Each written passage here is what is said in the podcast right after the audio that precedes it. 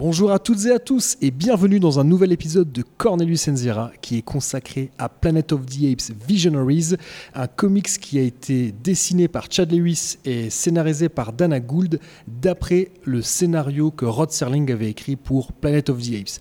Et pour en parler aujourd'hui, je suis avec Faye et James de Comics Discovery. Salut. Comment ça va les amis? Ça va, Salut, ça, va. ça va très bien.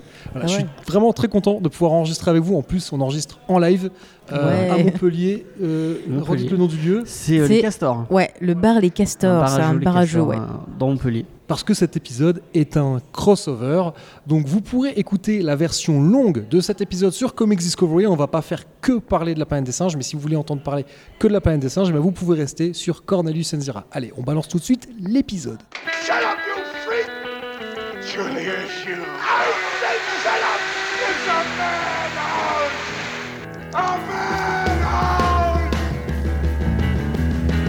Take your sticky off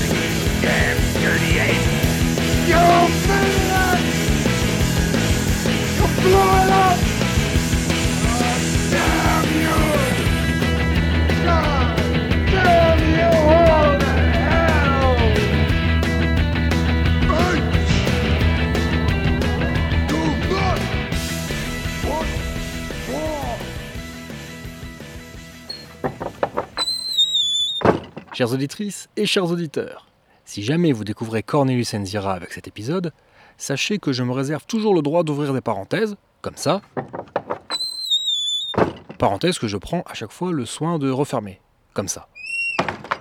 Dans cet épisode, je veux en ouvrir trois en tout, en comptant celle-là. Alors, pourquoi ouvrir une parenthèse tout de suite après le générique? C'est parce que je me dois de vous avertir qu'au cours de cet épisode, non seulement on va révéler la fin de Planet of the Apes Visionaries, le comics dont il est question, mais on va aussi révéler la fin du roman de Pierre Boulle, et puis celle du film de 68, hein, celui qui avait été réalisé par Frank Schaffner, et puis bah, euh, tant qu'à faire, aussi celle du remake réalisé par Tim Burton qui était sorti en 2001. Voilà, hein, on n'est plus à ça près. Bon, vous êtes désormais prévenus, je peux refermer cette parenthèse et laisser la parole à James, qui est dans les starting blocks pour démarrer cet épisode, et pour passer le relais à Faye, qui va nous présenter Rod Serling.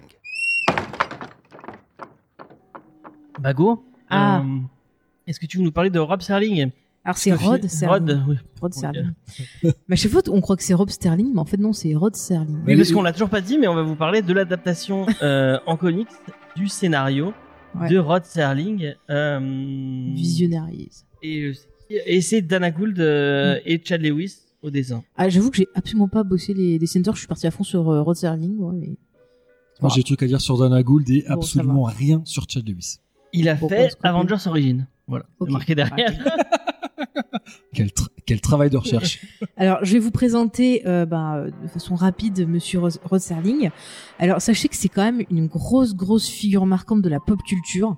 Euh, vraiment, vous avez des, des, ré- des références à lui partout. Je vous en parlerai euh, rapidement. Donc, déjà, sachez que il est né euh, en 24 et il est mort en Il est 75. né le jour de Noël. Ouais, en Et il était juif. C'est beau. c'est beau. C'est magnifique. Mais il a eu une vie de folie. Il a été euh, boxeur. Il a été parachutiste pendant euh, la guerre mondiale, la seconde guerre mondiale. Et après la seconde guerre mondiale, il a commencé à écrire des, des scénarios pour la télévision. Et pour la radio aussi. Et pour la radio, ouais, En fait, ouais. il faisait de la saga MP3 avant Mm. l'heure. Mais ouais, non, mais c'est trop Non, ça. C'est vraiment ça. ouais. C'est vraiment trop ça. Euh, du coup, en 55, il a gagné son premier Emmy Awards pour une série qui s'appelait euh, Craft Television euh, Ton, je crois, théâtre, attends, Craft Television Theater, je crois un nom comme ça. Et l'épisode s'appelait Pattern. Et ensuite, il en a gagné un autre pour une série qui s'appelait Playhouse, en, euh, euh, Playhouse 90, excusez-moi. Donc déjà, le mec, euh, voilà, 55, 57, 2 Emmy Awards. Écoutez, on va pas faire mieux. Mais Pattern, il, il expliquait que ça a, ça a changé sa vie Mm. parce que, bon, il écrivait principalement pour la radio, des fictions pour la radio. Donc, euh, Ouais. On va dire que le téléphone sonnait pas des masses et raconte que quand, j'espère pas dire de bêtises, mais il me semble vraiment que c'est que, que quand le, le premier épisode de Pattern est passé à la radio, Mm. il était, ils étaient sortis avec son épouse et ils avaient dit à la, à la babysitter, euh, bon, de toute façon, euh, voilà. en fait, il, il est, enfin, pour lui, c'était, c'était un truc comme un autre. Mhm. Et en fait, la babysitter, toute la soirée, le téléphone n'a pas arrêté de sonner parce que, et, et ça a été comme ça toute sa vie après. Ouais. C'est vraiment, bah, comme c'est souvent, hein, euh, des fois, tu sais pas pourquoi, il y, a des- il y a des gens très talentueux et personne La les a pas chance, euh, Voilà. Ouais, ouais. Et là, euh, ce moment-là, ça a parlé aux gens et à partir, Mm. sa, sa vie a changé à ce Mm. moment-là. Mais c'est ça. Alors ensuite, alors ce qui est très très intéressant, c'est euh, comment il a eu l'idée de faire euh, bah, cette série magnifique qui est euh, Twilight Zone, donc la quatrième dimension. Euh, c'est parce que au départ, il en avait assez que la censure, en fait, euh, l'empêche de parler de, de la société américaine, de choses un peu plus sérieuses, politiques et tout. Donc il s'est dit, bah, je vais utiliser la science-fiction pour pouvoir aborder ces thèmes et comme ça, la censure me foutra la paix. En gros, donc c'est comme ça donc est née la, la quatrième dimension de 1959 à euh, 1964. Il y a 156 épisodes. Euh, pareil, il a gagné plein de prix pour cette série. Lui, il a écrit 92 épisodes en plus d'avoir créé la série. Et ce que je trouve intéressant finalement, c'est qu'il y a un beau parallèle avec euh, Jordan Peele, le, le réalisateur, qui a repris en charge la quatrième dimension et qui lui aussi utilise ben, le, le fantastique et la science-fiction pour parler de la société américaine. Il suffit de voir euh, Get Out ou euh, Us, par exemple. Euh, Us, d'ailleurs, je vous le conseille, mais vraiment vivement, parce que c'est un épisode pour moi de la, la quatrième dimension. Mais déjà Get Out, C'est- moi ouais, quand pareil. j'ai pas encore vu Us. Ah, mais regarde. mais Get Out, j'avais été le voir au cinéma et Mm. pour être honnête, en plus il avait il avait été quand même bien marketé, je me rappelle à l'époque. C'était Bah, moi, c'était ça le film d'horreur de l'année Ouais, ouais. et j'avais été le voir en avant-première et en sortant, j'avais Mm. quand même ce petit côté en disant ouais, enfin les gars, c'est un épisode de la quatrième dimension quoi. C'est ça. Et ce qui ce qui était pas du tout euh, une critique, Mm. mais mais j'étais peut-être moins Moi, j'ai été déçu, bah, il y avait trop de marketing autour. et, Bah, euh, moi, en fait, on- ça, on me l'avait mal vendu. trop, et, euh, trop marketé. C'est un excellent ça. film, hein, Mm. mais trop marketé. Et je m'attendais tellement à voir quelque chose qui allait, qui allait me, me sortir euh, de, de, de tout ce que j'avais déjà vu. Mm. Et je sais quoi, les potes avec qui j'étais, ils étaient, ils étaient extatiques en sortant du cinéma. Disais, mais, mais les mecs, vous avez jamais vu la quatrième dimension, quoi. Mais c'est ça. Et moi, je trouve vraiment qu'il a ce ton-là de la quatrième dimension, parce que justement, ce que faisait Serling sur la quatrième dimension et que j'aime, c'est ce côté un peu dérangeant. C'est vraiment ce côté, euh, enfin, réalité déformée. Il y a rien de gore, il y a rien de vraiment choquant à l'image, mais la quatrième dimension m'a fichu la trouille plein de fois. J'en suis ressorti en étant pas bien après, sur plein d'épisodes où justement, ça me faisait penser à des, choses que, bah voilà, on pouvait vivre, on pouvait voir, et le, la réflexion autour des épisodes, vraiment, c'est, ça faisait frissonner des fois. Donc vraiment, c'est pour ça que je je- j'adore ce monsieur. Euh, Un peu à la Black Mirror maintenant. euh. ouais, Black Mirror essaie de faire ça, mais je trouve qu'ils réussissent quand même moins bien. Ils ont tendance à se répéter, surtout sur les dernières saisons. Les premières saisons sont bien. quoi, ça. Ouais, voilà. Mm. Alors ensuite, il a fait euh, une autre série qui est très très intéressante aussi en 69 qui s'appelle Night Gallery. Et c'est pareil, là le but c'est que genre euh, il y a trois peintures et en fait euh, il présentait euh, chacune des peintures et il lançait une histoire d'après ces peintures là en fait. Et pareil, c'est un côté fantastique science-fiction. C'est pas mal. D'ailleurs, il me semble qu'il y a Spielberg qui a réalisé un épisode pour cette série là. Et après, des années plus tard, Spielberg a fait bien sûr le film euh, La quatrième euh, dimension. Donc écoutez, c'est super. Puis, Euh, Il avait fait aussi une, un truc un peu à la Hitchcock présente qui faisait Mm. très quatrième dimension. J'ai oublié. euh, Bah, j'ai c'est oublié- pas, euh, bah, c'est pas aussi ça. Attends, est-ce que je l'ai noté? Non, je l'ai pas noté. Mais, non, mais Spiel- Spielberg. Il avait Ah, fait- Spielberg, oui, il Comment avait fait. euh, c'est pas. euh, C'est que, des petits one shots. c'est pas Amazing Story. Non, pas. oui, ça doit être ça. ça, ça, ouais. ça doit être Mais je sais plus quel. euh, Je sais plus si c'était Amazon ou euh, Apple qui devait euh, refaire. Euh, C'est possible. Mais moi, c'est un C'est truc un quand j'étais ouais. gamin, je regardais ça. Mais c'était vachement bien. Ouais, ouais. Franchement. C'est tellement pas ma génération, ce genre de truc. Ouais, mais toi, t'avais pas d'âme, on te l'a dit. Euh, Et voilà. j'ai- dit stop. Moi, je suis génération chair de poule plutôt que. Oh, mais c'est nul, Euh, ça. C'est nul. C'est nul. Euh, Mais non, c'est bon, bien chair de poule. Alors, oui. Bon, après, il a travaillé sur pas mal de choses. Bon, je vais pas parler de la planète des singes, je laisserai euh, Zayus en parler. Ce que je peux vous dire, c'est que le, le pauvre, il a eu une mort un peu triste parce qu'il aurait pu continuer. Mais bon, voilà, il avait des petits soucis cardiaques. On lui a dit une petite opération, ça vous ferait du bien. Il a dit ok, mais malheureusement, bah. Ah, Il est mort en Il a pas 75, survécu. hyper jeune. C'est quand Mm. il pense, il laisse Ouais, un héritage incroyable, C'est fou. alors qu'il il est mort a- à 50 ans. C'est ça, et il a marqué la pop culture. On peut le retrouver dans plein d'œuvres. Par exemple, dans Phantom of Paradise, on l'entend en voix de, de narrateur au début. Euh, par exemple, l'attraction de Disney, la Tour de la Terreur, en 94, en fait, c'était sa voix qui accueillait les, les gens pour l'attraction. Et ce que t'as euh, pas dit, et pour les gens qui n'ont jamais vu la, la quatrième dimension, Ouais. c'est qu'on le voyait au début. euh, Ouais, on entendait sa voix au début. Il disait oui, ne touchez pas votre écran, vous allez. euh, voilà. Et tiens, On le intéressant. voyait pas euh, normalement il... Non, c'est pas. Je pense pas qu'on le Y a voyait. pas un acteur au début qu'on voit et qui- Je Non, pense pas que c'était lui qu'on voyait. doute, Tu confonds avec la, la huitième, euh, je sais plus trop quoi, les séries qu'il y avait après, là. Celle où il y avait euh, Forrest Whitaker qui avait fait une version. Alors, c'est bien James hein, qui avait raison. En effet, on voyait Rod Serling au début des épisodes de Twilight Zone. Quant à la série avec Forrest Whitaker, il s'agit de la deuxième reprise de la série. Je rappelle, hein, la série originale, elle a été diffusée entre 1959 et 1964. Dans les années 80, elle a été reprise une première fois, et une troisième fois en 2002. C'est donc pour la série de 2002 que Forrest Whitaker a repris le rôle de narrateur de Rod Serling. Cette série, elle a duré qu'une seule saison et elle avait été diffusée en France sous le titre La 13e dimension. La série des années 80, elle, elle était sortie sous le titre La 5e dimension. Et avant de refermer cette parenthèse, je vous propose d'écouter la voix de Rod Serling. There is a fifth dimension, beyond that which is known to It is a dimension as vast as space and as timeless as infinity. It is the middle ground between light and shadow, between science and superstition, and it lies between the pit of man's fears and the summit of his knowledge. This is the dimension of imagination. It is an area which we call the Twilight Zone.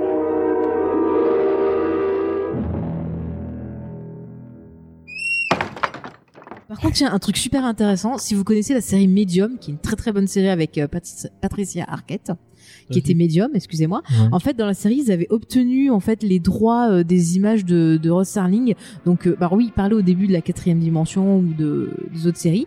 Et en fait, ils avaient numérisé euh, donc son visage, ils avaient récupéré sa voix et tout pour faire en fait une scène avec lui dans Medium où je crois qu'il apparaissait dans un rêve si je me rappelle un truc comme ça et il faisait tout un discours sur comment utiliser des lunettes 3D. Enfin, ils avaient fait tout un truc avec lui, c'était vachement bien. Mais c'est vraiment quelqu'un qui a marqué la pop culture. On retrouve plein de références à ses œuvres. Ben, par exemple, tu prends les Simpsons. Euh, dans les, les Simpsons, les épisodes d'Halloween ou des choses comme ça, il y a beaucoup de références à des épisodes de la quatrième dimension, euh, à ben, voilà, plein de choses qu'il a écrit. Donc vraiment, c'est quelqu'un qui a marqué la, la pop culture, que ce soit dans les séries télé, dans le cinéma, dans plein plein de choses. Vous l'avez des singes. Mais c'est pas Et pour rien qu'il allait dessus. Hein. D'ailleurs, notre trou- la, la toute première vidéo qu'on a fait euh, euh, sur notre chaîne euh, à nous. Une des premières, ouais. Non, c'est la, je crois que c'est la toute C'est première. la toute première. La toute première qu'on a fait, rien que nous. C'était la planète des singes. que on bah, la euh, toute première vidéo que j'ai montée de ma vie, c'était sur la, sur la, première planète des singes. Euh, ouais. Tu vois, euh, ça fait un moment qu'on adore ça aussi. Cette, euh, cette, cette vidéo n'est plus. du Ouais, tout, on avait euh, fait sur le premier film, donc euh, l'original. Après, on a fait sur le film de Burton, et après, on avait fait sur ben, le, le premier Le film de la nouvelle Ouais, version. Ouais. ouais. Mm. Et euh, le- c'est- à l'époque où il y avait le deuxième qui sortait, je crois. Mm. Et on avait fait du coup une espèce de. Mm, mm. Vidéos ne sont plus du tout en ligne, vous ne pouvez Donc, plus c'est les 2014, ouais, ça, ça remonte Ça un peu. remonte, ouais, ouais.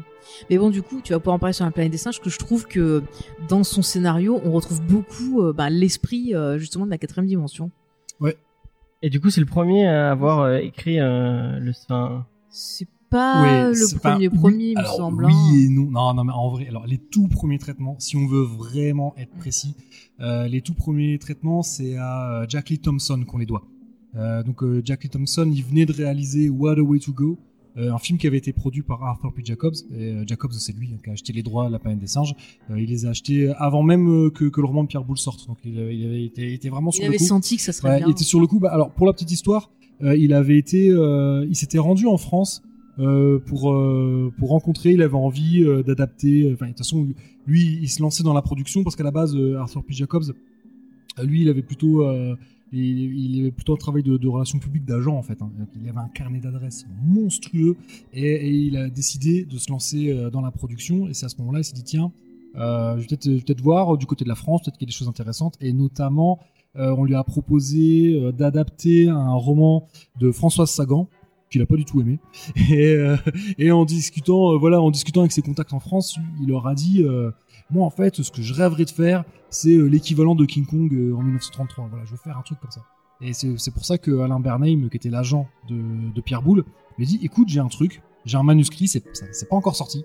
Euh, à mon avis c'est inadaptable. Mais mais voilà je t'explique. Et en fait Jacobs avait même pas lu le bouquin simplement sur le sur comment euh, Bernheim lui a, lui a pitché euh, le, le- le livre de Pierre Boulle il dit ouais c'est bon j'achète et, Bah, Pierre moi, je vois c'est- ça, je prends direct. Hein, écoute, Et hein. Pierre Boulle, c'est pas n'importe qui, c'est quand même le mec qui, a fait, qui avait écrit euh, Le La pont de la- River Kwai. Exactement, le pont de la rivière Kouai qui avait été un succès énorme Mm. et d'ailleurs qui avait eu euh, Pierre Boulle a reçu l'Oscar du scénario pour le pont de la rivière Kouai quand bien même c'est pas lui qui l'a écrit c'est Michael Wilson Ouais. Michael Wilson qui a travaillé euh, qui a repris le scénario de Rod Serling de La planète des singes et, Mike- et pourquoi Michael Wilson euh, n'a pas été crédité pour le pont de la rivière Kouai c'est parce qu'on était en plein McCarthyisme Ouais. Ah, C'est ce que j'allais dire. et voilà. Et donc il était, il était blacklisté. Et pour lui, c'est. Euh, euh, bon alors là, on s'éloigne du sujet vu que on n'est pas censé parler de. Michael Wilson, mais Michael Wilson a, a eu, euh, on va dire, une forme de rancœur vis-à-vis de Pierre Boulle, Mm. parce que voir quelqu'un récupérer le César de l'adaptation quand tu sais que c'est toi qui l'as fait. Ça Ça doit fait chier. être Encore, ça aurait été un producteur, bon, euh, tu dis. Il est pas arrivé la même chose à Donald Trumbo. euh, Bah oui, on avait vu Lui le, aussi, le euh, film dessus. ouais. lui aussi s'était fait blacklister au moment du McCarthyisme. Mm, mm. Mais pour les gens qui ne sauraient pas, le McCarthyisme, c'est quand euh, Bah, tous les communistes, tous, là. ouais, tous les euh, gens qui étaient affiliés hein, de près ou de loin au, Ouais, bah, au en communisme. gros, c'était ça un avait peu vite comme, fait euh, des idées de gauche. C'est euh, ça, ouais. on appelait ça la chasse aux sorcières parce que c'était un peu le même principe. Quelqu'un qui voulait euh, nuire à quelqu'un d'autre, il disait ah bah lui euh, il est communiste ou euh, il a parlé à des communistes et, Et puis du coup, t'avais plus le droit hein. de travailler dans. euh, D'ailleurs, Kim, Kim Hunter, qui, qui Oui, joue a été Zira, aussi. euh, elle a été blacklistée et c'est mm, Arthur. P. Jacobs qui a, qui a, bon, il avait, il avait quand même le bras long, il avait beaucoup de connaissances. Ouais. Il a réussi à, à s'arranger pour qu'elle sorte de, de, la, de la liste noire. Mais Mm. clairement, on- elle, elle l'avait appris, Kim Hunter, elle l'avait appris par un réalisateur parce que elle devait travailler. Alors là, maintenant, ma mémoire, euh, je ne sais plus sur quel film elle devait travailler, je ne sais plus quel était le réalisateur. Mais toujours est-il qu'elle elle a perdu un rôle alors qu'elle, alors qu'elle devait l'avoir et le réalisateur lui a expliqué, lui a fait comprendre entre les lignes pourquoi elle perdait le rôle. Et, Ouais. et donc, quand elle a été approchée par euh, Jacobs pour, pour jouer euh, Zira, elle lui a dit, à mon avis, ça se fera pas. Et, euh, et finalement, euh, voilà. T'es vraiment communiste ou c'était. euh, Je crois que, tu sais quoi, je crois Oh. qu'elle avait juste signé une pétition, un truc comme ça. ouais. Et super. voilà comment elle a été blacklistée. Non mais genre tu portes du rouge, c'est une communiste. Mais on va, on va en Elle a mis revenir. les fossiles. Ah, Donc voilà, mais les fossiles là, un marteau, mais n'importe. là en fait, je, je comment, je, je pinaille un peu parce que euh, donc le premier, il y a eu, il y a eu plusieurs réalisateurs euh, qui ont, qui ont été euh, auxquels, auxquels on a pensé pour la planète des singes. J'ai plusieurs qui sont carrément engagés. Et donc euh, ouais, Jack Lee Thompson, j'ai dit, il, sort- il sortait de, de What a Way to Go, qui était un gros gros gros succès euh, avec euh, le, le casting. Il y avait Shirley MacLaine qui remplaçait, c'était euh, c'était euh, Marilyn Monroe qui était prévue parce Oui. que elle était représentée par euh, par Jacobs. Et, mais bon, sauf que entre temps, bah, elle est morte. Donc elle été remplacée par Shirley MacLaine. Il y avait Paul Newman, il y avait Robert Mitchum, Dean Martin, Gene Kelly. Enfin, pour l'époque, Ah, il y avait un sacré casting. hein. c'était un casting de folie, quoi. Mhm. Donc tout ça en fait pour expliquer que euh, quand bien même adapter la planète des singes, ça semblait compliqué. euh, Jacobs, il avait quand même un peu de poids, il était quand même un peu crédible, mais il a, il a eu énormément de mal à, à monter la planète des singes. Genre ça, j'ai déjà expliqué en long, en large et en travers dans d'autres Ouais. épisodes. Je vais pas le refaire. Allez-y, Allez les écouter, Allez écouter quand on dira. Voilà. Euh, mais euh, toujours est-il que oui, Jack Lee Thompson va finir par quitter le projet bah, pour des questions d'agenda, parce qu'au début, euh, Jacobs, lui, il y croyait, il dit ouais, c'est bon, on, on filme dans très peu de temps. faire, Et au final, il a mis euh, plus de trois ans à monter le, à monter le, le film. Donc, euh, au bout d'un moment, euh, Jack Lee Thompson a, a quitté le projet et il a été remplacé par Blake Edwards. Blake Edwards, qui est surtout connu pour euh, Breakfast at Tiffany's. Et la Panthère Rose, exactement. Et donc, c'est là que le travail d'écriture va réellement débuter. Euh, en plus, le timing était parfait parce que en février 64, euh, The Twilight Zone, la, la quatrième dimension, venait d'être annulée.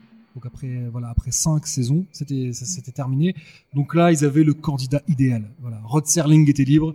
Et, euh, et lui, euh, que- comme tu l'as dit, hein, les, les- les thèmes, notamment le thème de la ségrégation, Mm. c'est un thème qui lui était cher. Euh, et donc là, avec la planète des singes, il a tout de suite senti qu'il avait Mm. la possibilité de, euh, qu'il avait la possibilité bah, de, de parler de, de choses. euh, de Et choses du qui coup, il s'est pas inspiré d'épisodes de justement sa C'est série inspiré d'un sur. épisode qu'il euh, avait déjà écrit dans.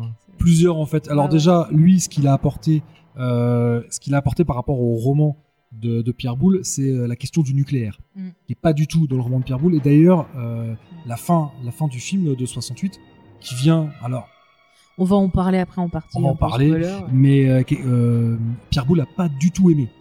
Euh, il a vraiment vraiment pas du tout aimé euh, cette fin et il a pas du tout aimé que, que le thème du nucléaire soit rajouté dans son histoire. Mais c'était un thème qui était qui était cher à Rod Serling parce qu'on le retrouvait déjà. il y avait- je crois qu'il y a en tout il y a Il y a trois- plusieurs épisodes a où justement épisodes. ça parle de ça, de, Voilà. de ce que Et- ça engendre, la peur. euh, Et il y a un autre épisode qui s'appelle I Shot an Arrow into the Air, où l'histoire, je vous le pitch très rapidement. Alors, si jamais vous n'avez pas vu déjà cet épisode de, la quatrième dimension, et si jamais vous n'avez jamais vu, euh, Mais allez-y, les coffrets sont pas trop chers. Moi, il faut que je me les prenne en DVD, je les veux.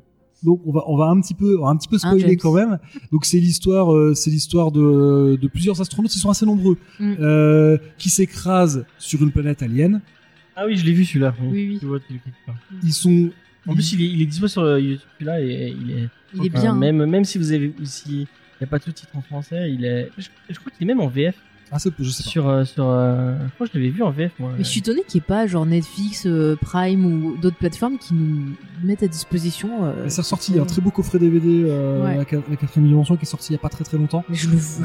Mais toujours est-il, voilà, Donc, l'histoire. pitch de- oui, L'histoire se termine. On va, on va pas raconter tout. Finalement, c'est plus, c'est plus le chemin, la destination qui est importante. Mais euh, à la fin, il ne reste plus qu'un seul astronaute vivant, et on Mm. dira pas comment il a fait pour survivre, mais c'est pas beau à voir. Pas très joyeux. Et, et en fait, il voit un panneau et il comprend qu'il est dans le désert du Nevada. Mm.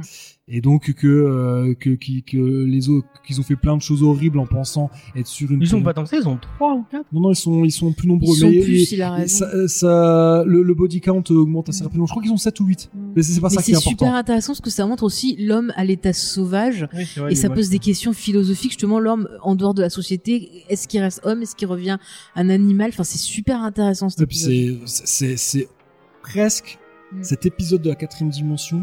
Il est presque plus déprimant que la planète des singes. ah oui oui, Ah oui, Parce que sur la nature humaine, il- Ah on, bah. on sent vraiment que Rod Serling était extrêmement pessimiste. Mm. C'est vrai que tu l'as évoqué rapidement. Mm. Euh, il a fait la deuxième guerre mondiale. Alors, ce qui est, enfin, ce qui est, ce qui est marrant, non, c'est pas drôle du tout. Mais il, il a servi euh, sur le sur le front Pacifique. Et en Mm. fait, lui, il était déçu parce que lui, il voulait aller en Europe. Il voulait combattre Hitler. Bon, ce qu'on peut comprendre, il était, euh, il était Il était juif. juif, ouais. Donc, euh, c'est sûr qu'il avait et- envie euh. et, euh, et au final, il a gardé. Il a, il a été blessé. hein. Il a, il a eu plusieurs, euh, il a eu Mm. plusieurs récompenses pendant pendant la guerre. Il a été blessé. Et souvent, les épisodes de la quatrième dimension se terminent mal et des fois avec un côté un peu absurde, voire stupide. Ouais. Et en fait, euh, pendant la guerre, il y a un, un de ses euh, camarades de, de, de régiment et qui s'entendait extrêmement bien, Mhm. qui était en train de les faire rire, de les amuser. Et sauf qu'au même moment, il y a un avion qui larguait euh, des caisses de ravitaillement et le Ouais. type a été décapité par une caisse comme ça. C'est-à-dire Mhm. qu'il était devant eux en train de le faire rigoler et paf, il est mort. Ouais. Ah ouais. Donc ça, c'est burlesques de. voilà. Mm. Et quelque part, on va retrouver ça dans l'écriture. Puis tu retrouves aussi la, la thématique de l'aliénation, c'est-à-dire quand tu, quand l'esprit humain arrive à un moment où il va saturer, pouf, il devient, il pète un cap. Moi, j'ai encore l'image du qui mec se euh, reviennent, quoi. qui face euh, au signe donc de- du Nevada euh, et qui, Mm. je sais pas s'il tombe à genoux euh, comme euh, Mais c'est une image qui est hyper vraiment, ouais. marquante, quoi. C'est, ça m'avait marqué à l'époque vraiment en mode. Tu vois, même le, le, le comics dont on va parler, là, je trouve que la fin, c'est, d'une tristesse. et- Ouais, pe- peut-être peut-être revenons quand même sur le comics. Mm.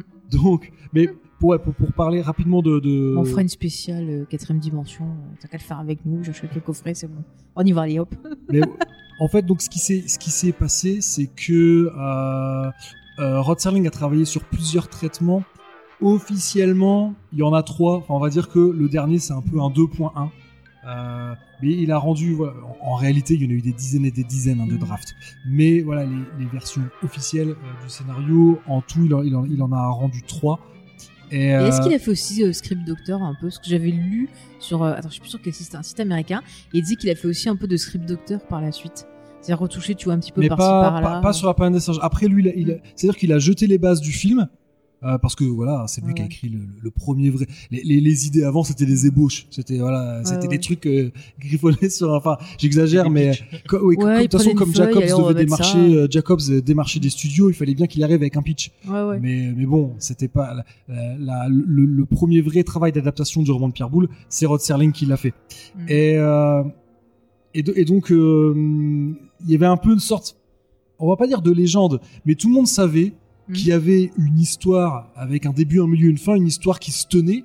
euh, parce que vraiment, lui, le- le- la dernière chose qu'a rendu Rod Serling, euh, c'était si, si on lit, euh, il explique les mouvements de caméra tels qu'il Mhm. les perçoit. Dire, un, un- un réalisateur aurait pu travailler sur ce script et le euh, et, et en faire un film. Ouais, le mettre Ah ouais. Bon, alors, et donc, et donc, c'est vrai que souvent, on parlait du scénario de Rod Serling parce que, en réalité, Serling, il s'est fait plaisir au début de l'écriture Mm. et il a rendu euh, quelque chose d'assez proche du roman de Pierre Boulle parce que la, une des différences entre le roman de Pierre Boulle et le film de 68, c'est que euh, la société des singes est en réalité, spoiler, une société post-apocalyptique et qui est beaucoup moins avancée que la société humaine. Or, dans le roman de Pierre Boulle, la société simienne euh, ressemble à la société humaine des années Mm. 60. Donc, euh, en fait, euh, Serling, il se fait plaisir. Il a commencé à écrire un scénario avec des singes qui conduisent des voitures, qui pilotent des hélicoptères. Même euh, assez rapidement sur la base de son tout premier, du, premier script, on a, on a proposé un, auteur, un, artiste, bien sûr, j'ai plus son nom sous les yeux. Donc sur la base du premier draft officiel, enfin du premier du premier scénario officiel euh, rendu par euh, par Rod Serling, Mhm. euh, Jacobs a confié l'art- l'artwork à Don Peters. Et, et encore une fois, pareil, Don Peters, on lui a laissé carte blanche. Donc Don Peters, il s'est fait plaisir. Ouais. Il a dessiné un vaisseau spatial et on retrouve exactement le même dans le dans le comics, donc qui s'appelle Planet of the Visionaries. Je sais plus si on l'a Ouais. dit. Il a imaginé que les astronautes pouvaient avoir des jetpacks, voilà. Mm. Euh, Ah, donc à la, à la. Ah. Euh, il a imaginé aussi que les singes pouvaient vivre dans des maisons euh, au design ultra futuriste, tu vois, des Mm. trucs en verre, des trucs très aériens. Euh, donc, en clair, Peter et Serling, ils se sont fait un gros, gros, gros plaisir. Et, sauf que, en fait, de son niveau propre du avait pas le budget, budget c'est ça. en fait, Serling, il il l'a reconnu. Il, a, il était forcément avec, avec le, le background qu'il avait, le passé qu'il Mm. avait, il savait écrire en fonction d'un budget. Là, il l'a fait en mode Rien à foutre. voilà. en mode on s'en fout, on y va et on se fait plaisir. Euh, Donc pour Jacobs.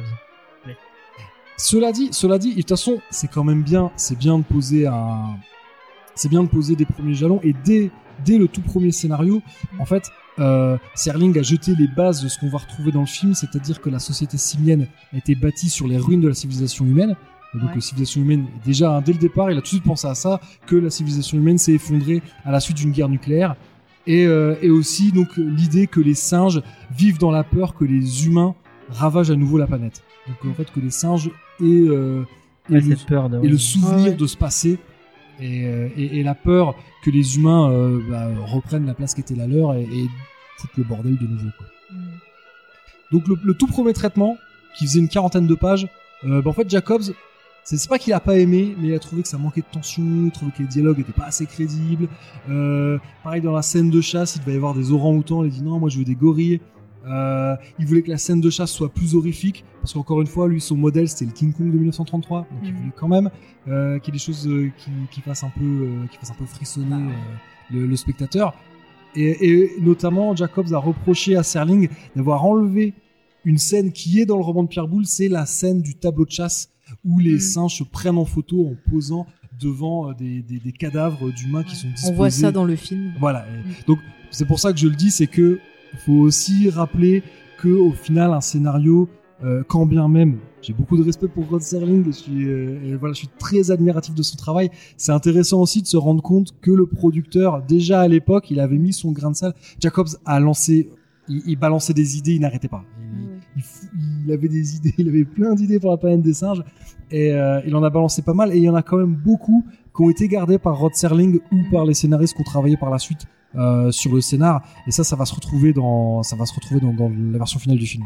Ce qui est assez amusant c'est que euh, donc Serling concernant la fin Mhm. il avait déjà l'idée que alors à ce moment-là le personnage donc euh, dans, dans, la- dans le roman de Pierre Boulle le personnage principal s'appelle Ulysse Mérou Ouais. Euh, le personnage interprété par Charlton Heston s'appelle Taylor mais pendant longtemps euh, donc dans, les versions de, de Rod Serling et aussi dans les dans les dans les versions de, de, de Michael Wilson il s'appelait Thomas, Thomas, ouais. donc c'est le nom qu'on retrouve dans, dans, dans le comics scénarisé par Dana Gould et, et dessiné par Chad Lewis Mhm. et donc il, a, il avait cette idée que Thomas devait découvrir que le secret de la planète, il devait le découvrir dans, dans des fouilles archéologiques. Mhm. Et, et il avait aussi, Serling avait déjà l'idée qu'il fallait que le docteur Zaius euh, subodore. Arrête de bouger.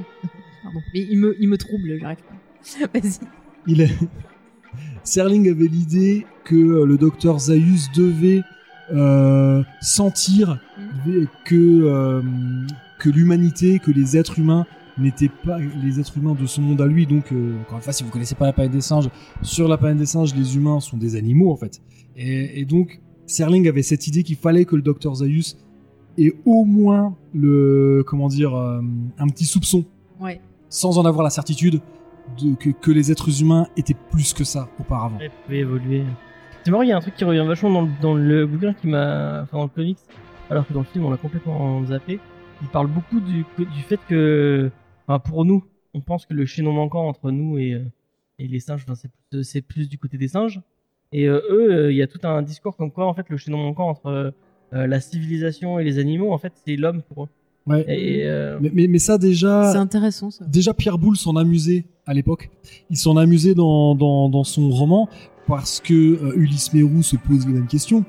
Et, et donc en fait, euh, c'est- c'est- ce que je veux dire, c'est que Pierre Boulle, en fait, il avait envie de s'amuser du fait que parfois une théorie scientifique, même si elle est erronée, si elle est énoncée avec aplomb, avec justesse, etc., c'est-à-dire que parfois on peut avoir des théories scientifiques, en tout cas on va dire des hypothèses, qui ont l'air de vraiment tenir la route, mais qu'en fait sont complètement fausses. Et, donc c'est pour ça ils s'en étaient amusés avec l'idée que euh, dans son roman Le Docteur Zaius, qui est très différent du Docteur Zaius imaginé par Rod Serling et celui qu'on retrouvera euh, ensuite à l'écran en 68, euh, il avait ouais cette idée du Docteur Zaius qui explique à Ulysse Mérou que bah voilà en fait euh, c'est tout à fait logique que les singes qui eux étaient arboricoles avaient cette souplesse physique et donc qui dit souplesse physique dit souplesse mentale. Alors que nous on nous explique euh, l'évolution euh, différemment. Pendant longtemps on a expliqué l'évolution de l'être humain puisque les grands singes et l'être humain fait partie des grands singes. Donc les grands singes ont tous a priori un ancêtre commun et que on aurait tendance à expliquer que à cause de certaines contraintes écologiques, il y a certains singes qui ont été obligés de vivre dans la savane, qui ont été obligés de se redresser, d'utiliser des outils et qui- ont donné, qui, ont, sont ouais. nos lointains ancêtres. Et, Mhm. euh, et voilà, Pierre Boulle, lui, s'en amusait avec l'idée que les singes avaient une théorie complètement différente. Donc ça, euh, ce qu'on retrouve dans le comics et qui vient bien évidemment de Rod Serling, Mhm. euh, c'est un emprunt à Pierre Boulle. D'accord. Mais pour en revenir à Tim Burton, la première fin qu'avait envisagée Serling, euh, elle ressemble beaucoup à celle du roman Mm. parce qu'il avait imaginé donc le personnage de Thomas, le personnage de La Fever qui va s'appeler ensuite euh, London. Euh, La Fever en fait qui, qui est l'équivalent du personnage qui s'appelle Levin dans, dans Ouais. le roman de Pierre Boulle. Et euh, donc il avait imaginé que Thomas La Fever et Nova, Nova elle s'appelle Nova tout le temps. Et euh, il a trouvé un bon nom, il voilà. je, je change pas. et, euh, et donc il avait imaginé que ces trois personnages s'échappaient de la planète des singes, revenaient sur Terre pour découvrir qu'elle est dominée par les singes. Et donc ça, on le retrouve dans le roman de Pierre Boulle et on le Dans le retrouve dans, le film de Tim Burton. il faudra peut-être faire un petit si- disclaimer. Attention, spoiler. ouais, on mettra bien au début, on fera des spoilers au Ouais, début. spoiler celui-là, ça. Ah bah non, alors ah non, alors non, arrête. La fin, elle était pas lancer, vachement on va bien. pas lancer sur ce. La, la fin, c'était c'était un des trucs euh, que je mets dans les bons trucs du film, tu vois. Non mais moi je le le défendrai. bon du film alors. Non, il y a plein de choses à défendre, mais je le défendrai. tu vois. Et donc ouais, c'est plus tard qu'il aura l'idée qu'en fait il faut que Zaius soit euh, beaucoup plus impliqué dans cette histoire de secret Mm. et avec cette idée qu'en fait il est parfaitement ou presque au courant du, du passé de la planète. Parce que dans le, alors le, le petit, on va quand même un peu parler du comics. Il est fidèle euh, au script, certes, mais le script de Serling était euh, assez bavard. Euh, Ah, il y a des scènes qui ont été réduites, il y a des trucs qui sont il pas a taillé il dans le gras au niveau des dialogues. Mm. Il a taillé, il a- il- bon, peut-être. Mm. Honnêtement, euh, le comics, moi personnellement, j'aurais préféré qu'il fasse une dizaine de pages en plus. Mm. Euh, mais peut-être que ça aurait été trop bavard pour un comics. Euh, mais il y, a des- il y a des passages que j'adore dans le script parce qu'encore une fois le script était vraiment super bien écrit. Moi, Mais on peut script, le trouver le script, je crois, sur euh, sur internet. Oui, moi, j'avais réussi à le choper pour le lire. ouais. Mm. Et euh, moi, quand je lis le script, les, les dernières pages, je suis, je suis à bloc, hein, quand Mm. même, je connais la fin. Mais, euh, mais, mais voilà, donc euh, le personnage de Zaius, quand il parle à, quand il parle à Thomas à la fin, Mm. voilà, il lui dit que même s'il en a jamais eu l'absolue certitude, il a toujours su en fait. Et, alors que euh, carrément dans le film de 68, là, le docteur Zaius, Ouais, il sait. non seulement il ouais. sait, mais en plus il cache la vérité. Là, on est. Mais moi, ce perso supérieur. c'est vraiment un de, mes pré- un de mes préférés dans, le- dans le film parce que je trouve qu'il est fascinant, justement, le fait qu'il sache des choses, qu'il manipule les singes, qu'il manipule quelque part aussi les, les humains aussi, parce qu'il s'assure qu'il n'y ait pas de, bah, que les humains euh, reprennent pas le pouvoir en quelque sorte. Je trouve super intéressant. Et tu vois, limite, j'aurais voulu un truc que sur lui, tu vois. Enfin, limite, Sherton Edson, je m'en fous, quoi, les j'ai- Mais dans, dans chez Boom Studios, il y a des comics euh, où Que Zaius. les- Ah, bah, non, je vais les pas prendre. des comics où il y a que Zaius, mais il y a des comics où il est quand même où, où il a la part belle. On le voit beaucoup. Et il y a aussi euh, euh, une anthologie de nouvelles qui est sortie euh, qui s'appelle Tales from the Forbidden Zone. Mm. Et il y a une histoire Ah oui. avec un jeune Zaius. Mais oui, c'est vrai, je l'ai lu. Elle était trop bien, cette histoire. J'adore. Elle était trop bien. Ah, je conseille, je conseille. Vieux. Mais après, il y a un truc intéressant, si on, on parle du comics, au niveau de la psychologie du personnage de, de Thomas, donc euh, on était là, je le trouve quand même beaucoup plus euh, sympathique. Tu, tu vas t'attacher à lui, tu vas, et du coup, tu vas être plus empathique avec lui. Alors que dans le film, alors moi, c'est peut-être mon problème avec Charlton Heston, mais je trouve qu'il fait méchant tout le temps. Et euh, il fait, enfin, il, il fait vraiment pas Mais sympa. moi, c'est ce que tu Il est disais. pas sympa. Tu vois, genre, tu vois, ce que je disais souvent, c'est euh, dans les Dix Commandements, il aurait pas dû jouer Moïse. Il aurait dû jouer le, le pharaon parce qu'il fait méchant. A- crois pas une il a seconde tête de connard un peu. Mais en fait, il est bon quand il joue les connards, quoi. C'est un connard dans la vraie vie en même temps, donc. euh, enfin, Sur les Il armes, avait, il avait sur des les côtés armes, positifs, il avait des côtés ouais. positifs, mais ça pouvait être une sacrée tête de con. Ouais. Euh, Mais effectivement. tu vois, je trouve que dans le film, je sais pas, il fait hargneux. Bon, on comprend qu'il soit en colère, qu'il soit frustré et tout. et après, Mais on est, dans on est le d'accord comics, que je le préfère plus Taylor est pas un personnage positif du tout. euh. Ah Il non, pas du tout, il est misanthrope et il n'a pas, il a pas une évolution de fou. Mm. Mais d'ailleurs, c'est aussi, c'est aussi ce qui amusait beaucoup. Euh, enfin, le, côté amusant dans le scénario, c'était cette idée que euh, lui qui déteste l'humanité se retrouve à son corps défendant à être le dernier homme civilisé, alors Ouais. qu'il qu'il déteste la civilisation Il est humaine. parti pour fuir l'humanité. Exactement. qui- Il en avait marre et qui voulait plus. Ouais, les- mais du coup, enfin, du coup, c'est un peu, enfin, du coup, au niveau de lui, tu vois, à la fin, tu dis, ah, ah, tu vois, bien fait pour lui. Oui. Alors que quand tu lis le comics, moi, à la fin, j'étais, mais désespérée. Enfin, même quand j'avais lu le Ah, scénario, j'étais désespérée positif. à la, fin. et- coup, tu, tu te dis, ah merde, putain, le pauvre, il va. Non, mais, mais, mais on je trouve que peut revenir, euh, Ouais. revenir sur la fin, mais Ouais, euh, ouais. bah, après je sais pas, on peut, on peut- on peut complètement éclater. euh. Ouais. Moi j'ai, moi j'ai prévu de parler à la- de la fin, à la fin. Je suis un peu. Oui, oui, non, mais vas-y, vas-y, parce que moi, je commence à partir dans des Je trucs. suis peut-être un peu. euh, Non, non, mais y a pas de problème.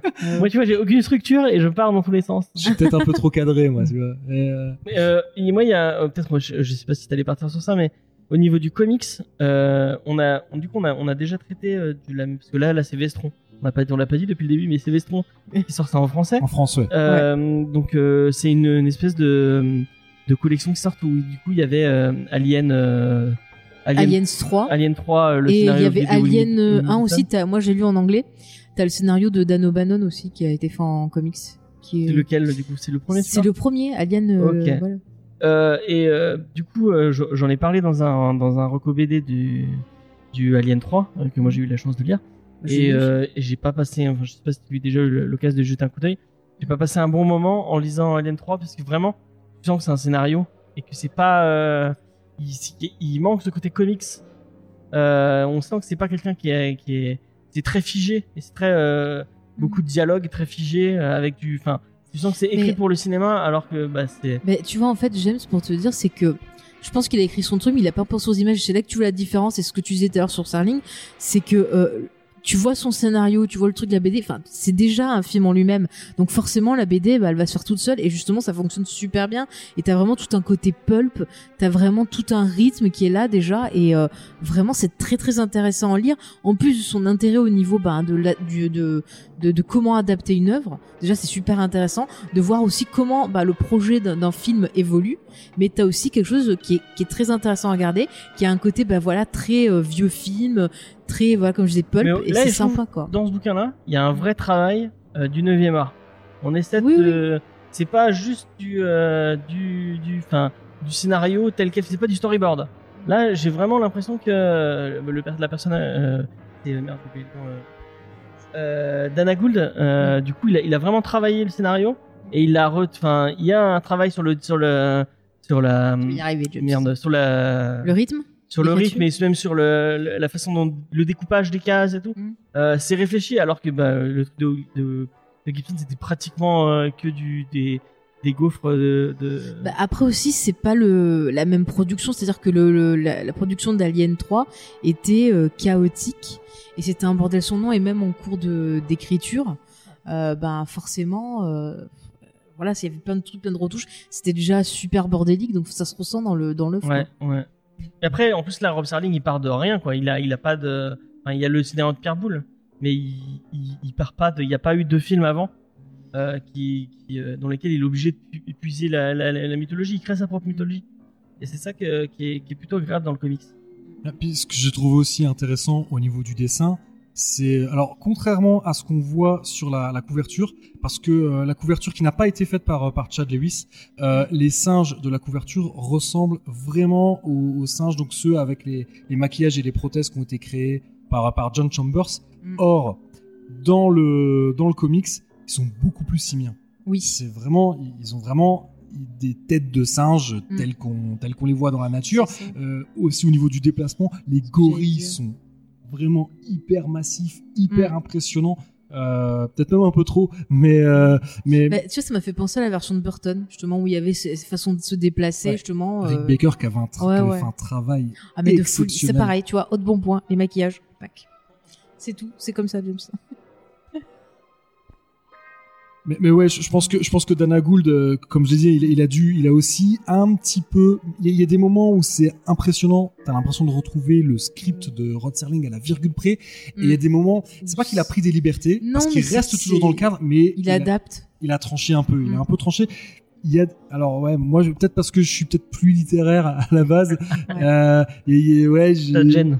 ah, un peu, Ça te ouais. dérange. Un peu, un peu. Mais Dana Gould est, est un amoureux inconditionnel de euh, de la planète des singes. Mm. Il s'est même amusé en fait à, à Ah ben intervenir voilà, dans des conventions ou sur des plateaux télé euh, avec euh, un maquillage à la John Chambers et il apparaît euh, grimé en Dr Zaius.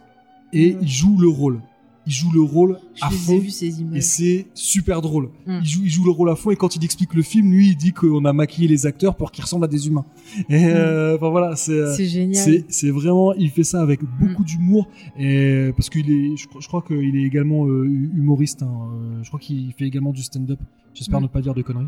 Et euh, mais ouais, il a, il a un vrai amour pour cette franchise Mm. et, et donc euh, bah, ça, ça, ça se ressent. Mm. Et- Et par contre, il y a un truc qu'on n'a pas dit, mais je trouve que finalement, euh, Serling, il a eu toute une influence sur euh, tous les films de la planète des singes, parce qu'il y a des idées qui sont là-dedans qu'on va retrouver euh, dans les autres films, notamment, bah, je pense au 3, où euh, justement, t'as as le... Alors le 3, c'est Escape, ça je me trompe pas, c'est ça. euh, où c'est Cornelius euh, Zira et euh, un autre personnage. Et Milo, ouais, qui- voilà. qui, se Milo retrouve qui euh, se retrouve sur, euh, bah, sur notre Terre, terre. dans les années 70. Voilà, et on voit tout le truc, c'est qu'au début les gens ont peur, après ils vont s'en amuser, puis après il va se passer d'autres choses, et on retrouve ces, ces idées-là justement dans, Mais- dans un scénario pour- un peu différent. Pour le coup, mais ça des voilà. Pierre Boulle surtout. Mm. C'est ça, ça c'est des choses, euh, c'est des choses qu'on va euh, que que Serling a gardé de Pierre Boulle. Mais quand même, quand même, euh, il y, a, il y a des idées qui ont déjà été qui ont déjà été jetées à ce moment-là Ouais, et ouais. qui vont qui, qui vont être reprises. Ouais, même au niveau de la façon dont c'est écrit, je trouve, il y a plein de choses qui me font penser à Serling tout au long de. Du coup, je trouve que ça donne une certaine unité à l'ensemble des films. Bon, après, les qualités, c'est autre chose, mais vraiment, c'est assez homogène, je trouve, dans l'univers, parce que t'as cet impact vraiment entre lui et Jacob, ça va les idées qui sont qui reviennent et tout. Enfin, c'est. Je trouve que c'est ça qui est cool avec cette saga, en fait. James, tu veux rajouter quelque chose? Toi, t'as pas tout vu, toi? Moi, j'ai pas j'ai vu que euh, bah, les nouveaux. Euh, T'es celui viré. de Burton et euh, je suis viré de ma propre émission Oui. Ouais. Euh, et j'ai pas vu euh, j'ai vu la série par contre T'as vu la on série m'a obligé à regarder la série pour une, un autre Et podcast et Mais Rod ouais. Serling, c'est Rod Serling qui a écrit la Bible pour la série. et euh, bon euh, pour être euh, vraiment honnête avec vous j'ai même pas vu toute la série j'ai vu euh, les épisodes je crois que c'est toi qui m'a sélectionné scandale. C'est toi moi, qui m'as sélectionné les, les, les trucs à Moi, regarder Je t'en ai donné aussi. euh, Ah, peut-être, je te fais aussi. C'est un scandale. Moi, j'ai tout vu. Parce Voilà. qu'il y a des épisodes non il y a des épisodes euh, un peu euh, Bah, il y avait des épisodes, des Dispensables épisodes dans plus le lot, marquants que d'autres. Il y en a des moins bons que d'autres. ça te fait Mais mal elle de était dire bien. ça Elle était bien. Arrête. on sent Moi, je l'ai bien aimé la série. Attends, on a fait une non mais belle la émission série elle est cool mais il y, a- il des bonnes idées et moi j'aime beaucoup j'aime beaucoup Et euh, tu sais c'est que tu licence m'avais offert justement le coffret. J'ai voulu les remater avec toi. Tu n'as pas voulu. Et j'ai dû les remater seul. Voilà. Et euh, ouais, non, j'ai pas vu, euh, j'ai pas vu le 2, euh, 2 3, 4, 5. euh, Ah bah, euh, T'as raté ta vie, c'est tout. ah, D'accord. J'aime, j'aime beaucoup le premier. Le, le premier, c'est vraiment un de mes En plus, il y a films. plein de romans qui sont bien. euh, ouais. Et j'aime beaucoup la comédie musicale. euh, Ah non, recommence Simpsons. pas. Je t'avais dit de pas le faire. Arrête de l'embêter. Tu lui fais à chaque fois. mais J'aime tellement cette scène. Elle est tellement bien. Mais je suis étonnée que personne ait eu l'idée d'en faire une. Parce qu'ils adaptent tellement de trucs aux comédies musicales. C'est vrai. C'est vrai. Moi, j'ai un, t-shirt moi de- avec l'affiche de la comédie musicale. Trop bien. qui s'appelle Stop the Planet of the euh, Ouais. Stop the Planet of the Apes, I won't get off. Je suis étonnée parce qu'ils ont fait quoi? Ils ont fait euh, Sacré Graal en comédie musicale?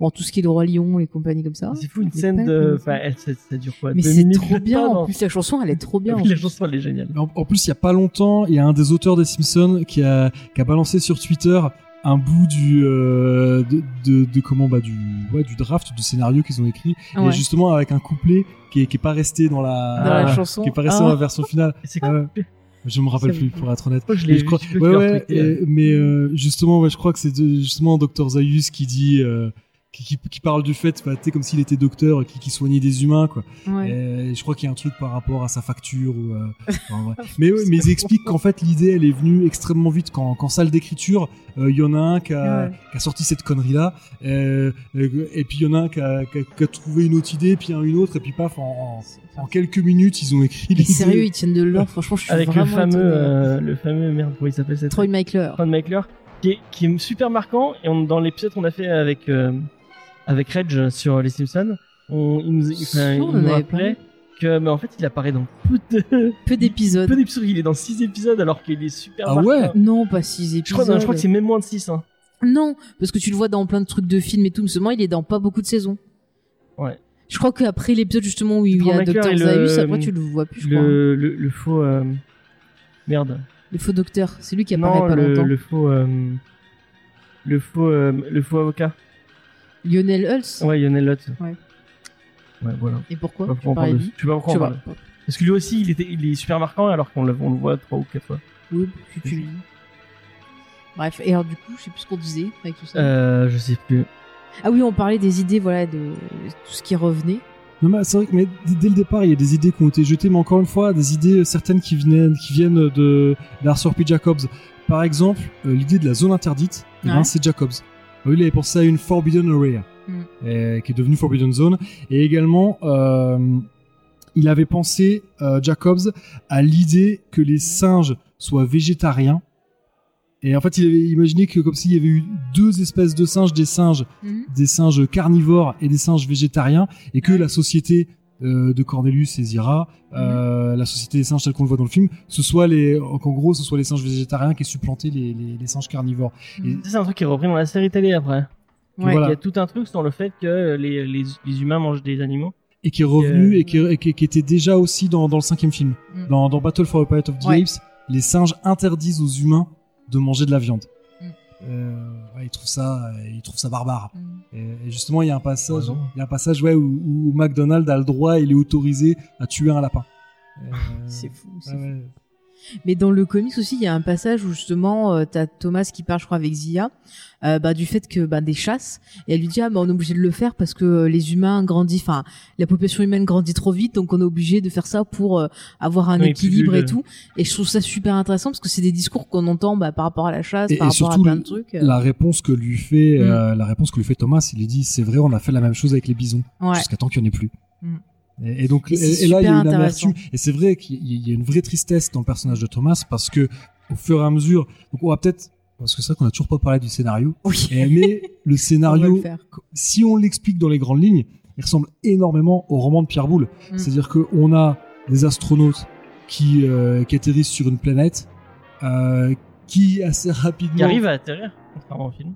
Oui, c'est vrai. Oui, oui. Euh, bon, quand même là déjà, il y a déjà une, un prémisse, c'est que leur euh, leur vaisseau il était un petit peu euh, un petit peu endommagé quand même. C'est, je crois que c'est pas dit dans le comics, mais c'est dit dans le Euh, scénario parce que Je sais plus, mais à un moment, ils sont- il me semble qu'ils disent que hum, ils ont atterri plus tôt que prévu ou qu'il y a eu un truc plus tôt. euh, ils, ils- sont pas censés avoir. Alors, dans le film de 68, ils sont étonnés de, de, de s'abîmer euh, dans les flots parce qu'ils sont pas Ouais, censés ouais. atterrir dans une mer. Euh, là, ils sont étonnés d'atterrir parce qu'ils sont censés en fait se mettre en orbite autour d'une étoile. C'est ça. Et donc là, ils comprennent pas. Et, euh, et je crois que c'est pas dit dans le comics, mais par contre, c'est euh, précisé dans le scénario. Ils constatent que leur vaisseau spatial est un petit peu abîmé et ils se disent est-ce qu'on serait pas pris une pluie de météorites? Euh, Je sais pas s'ils en parlent pas dans le comics. Parce que justement, ils constatent qu'il y a eu plein de problèmes, qu'il y a justement un de leurs camarades qui est. On voit. qui est mort ouais. dans son truc. Alors ça, ouais, ça c'est quelque chose qui va qui va être conservé. Mm. Euh, c'est qu'il y a euh, sur les quatre, euh, donc sur, sur les quatre Là, astronautes, un mec, par contre.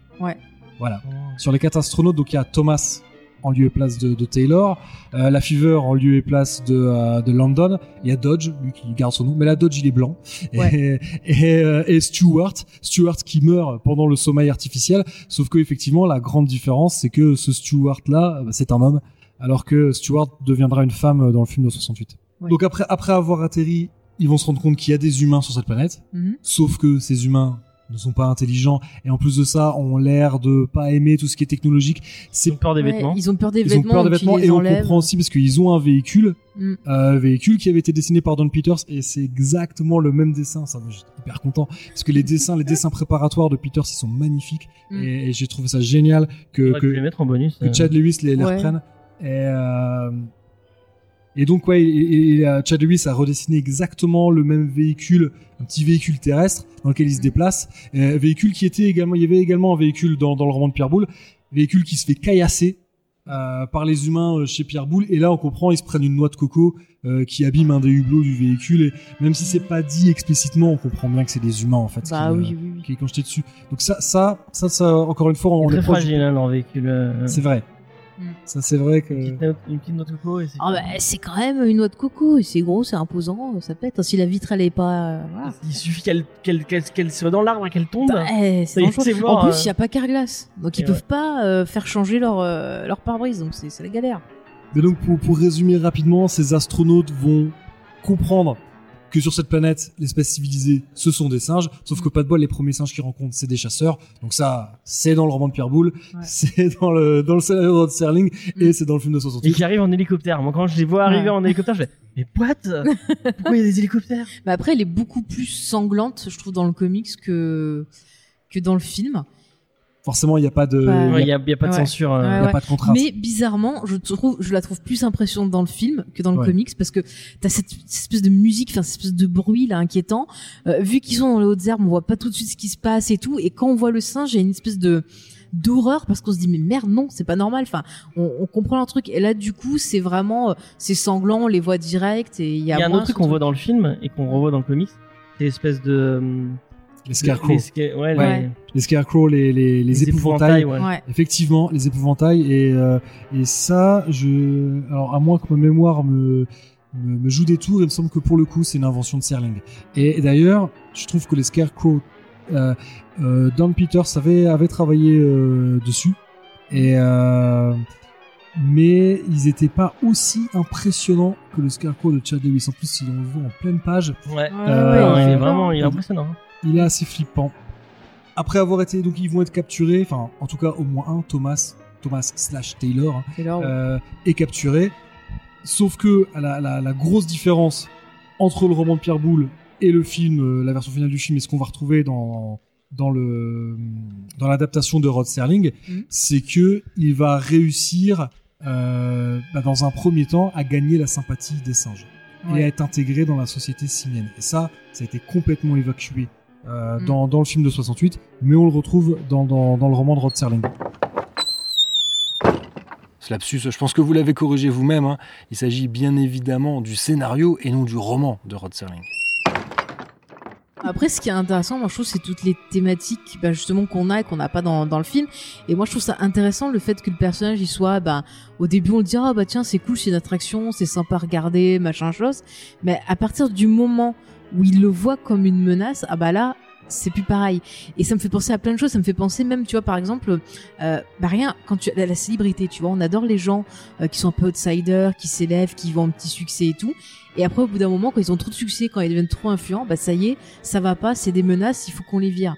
Et tu vois, c'est un peu, je trouve qu'on retrouve un peu ce type de thématique. Du coup, ça fait réfléchir ben, sur le côté humain, c'est-à-dire que dès qu'un humain, nous, on se sent menacé par quelque chose, et ben on a ce côté animal qui va ressortir, et c'est, euh, on va se comporter d'une façon qui est pas du tout civilisée, parce qu'on va faire des pires trucs, soit on va être violent, soit on va être méchant, soit on va être, et c'est vraiment les instincts primaires qui vont ressortir plutôt que ce que nous apprend la société, en fait, les règles de société, quoi.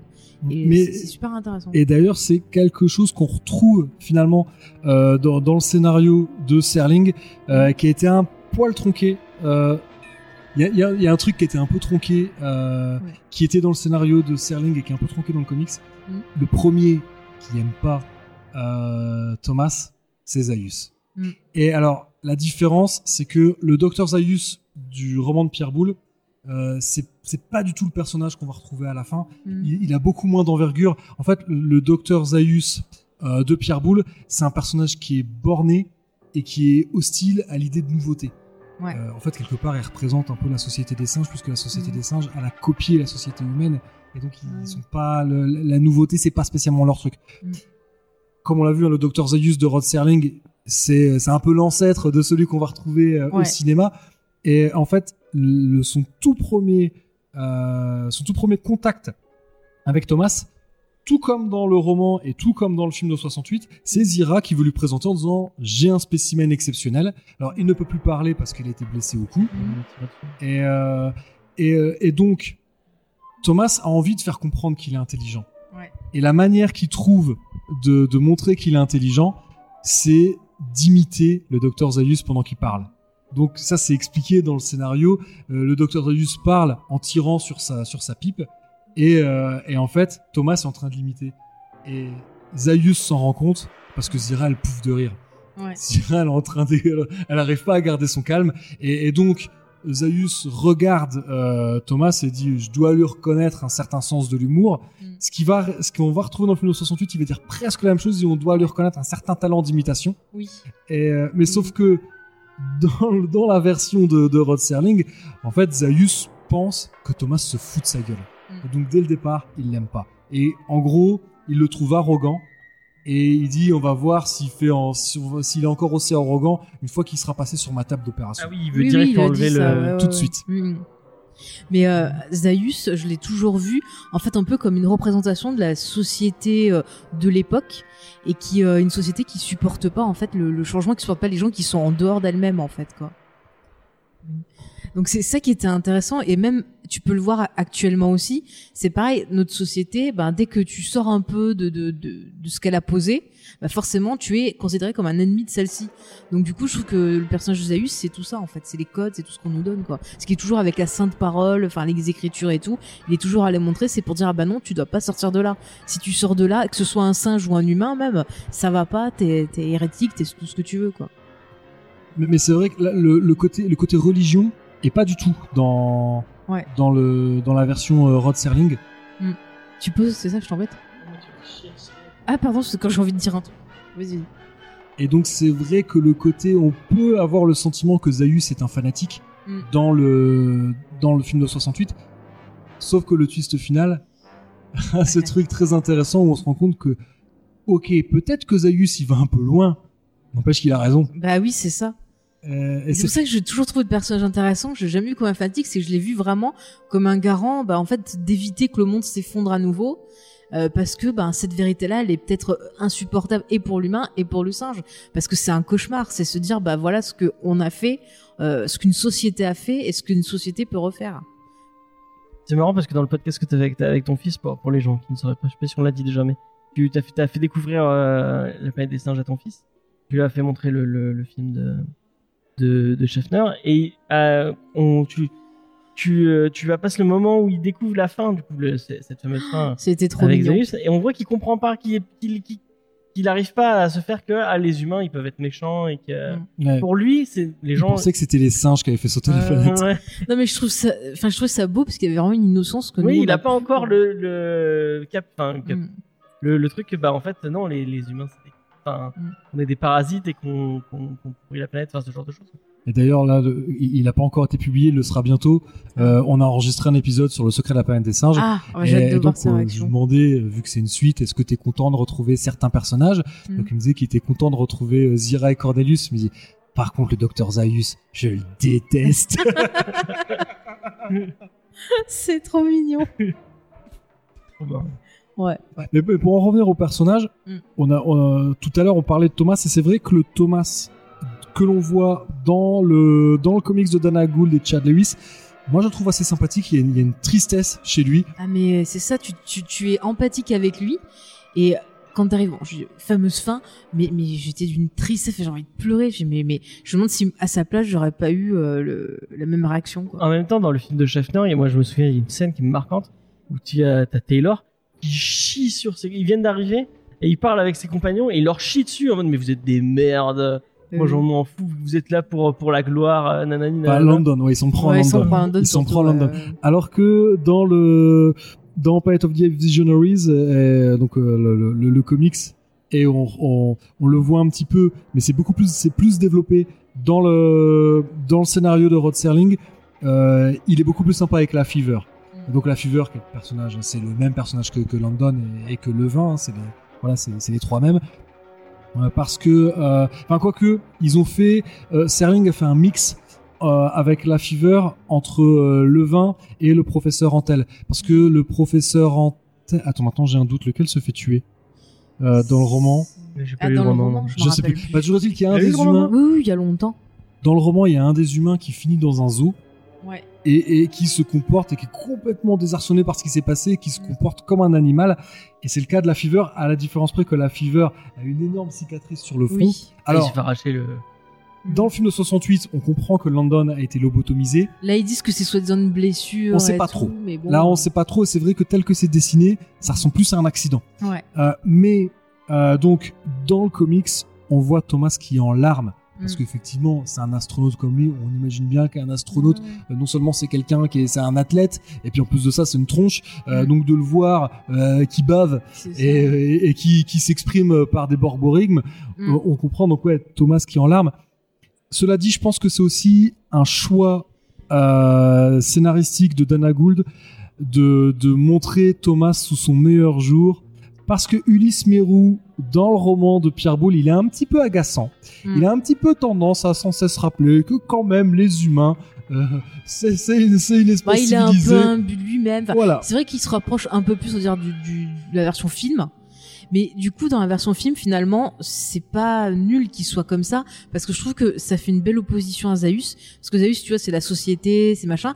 Et euh, l'autre côté, bah, ce personnage-là, il te rappelle que il faut rester humble, humain, qu'il faut pas se prendre pour euh, un dieu, parce que euh, voilà ce que tu peux faire, quoi. Il faut, faut toujours se rappeler, euh, ben que voilà, il faut marrant, pas être plus grand que ce qu'on est, comme un quoi. scientifique, alors que là, vraiment, il est dans le, dans le comic, il est posé comme il, il fait des. euh, on Il voit fait des fait- colloques, il ouais. fait des colloques, Ouais, et ouais, vraiment. il on- intervient, on- on- il intervient dans les fouilles archéologiques euh, parce que ça. clairement Cornelius l'appelle. On rappelle, un Cornelius est archéologue et, euh, et Cornelius l'appelle parce que je pense qu'il a envie d'avoir son expertise. Mm. Euh, quand bien même Cornelius s'en amuse un peu euh, en disant voilà il y y y a peu de temps, il lui demande si l'archéologie fait partie de ses hobbies.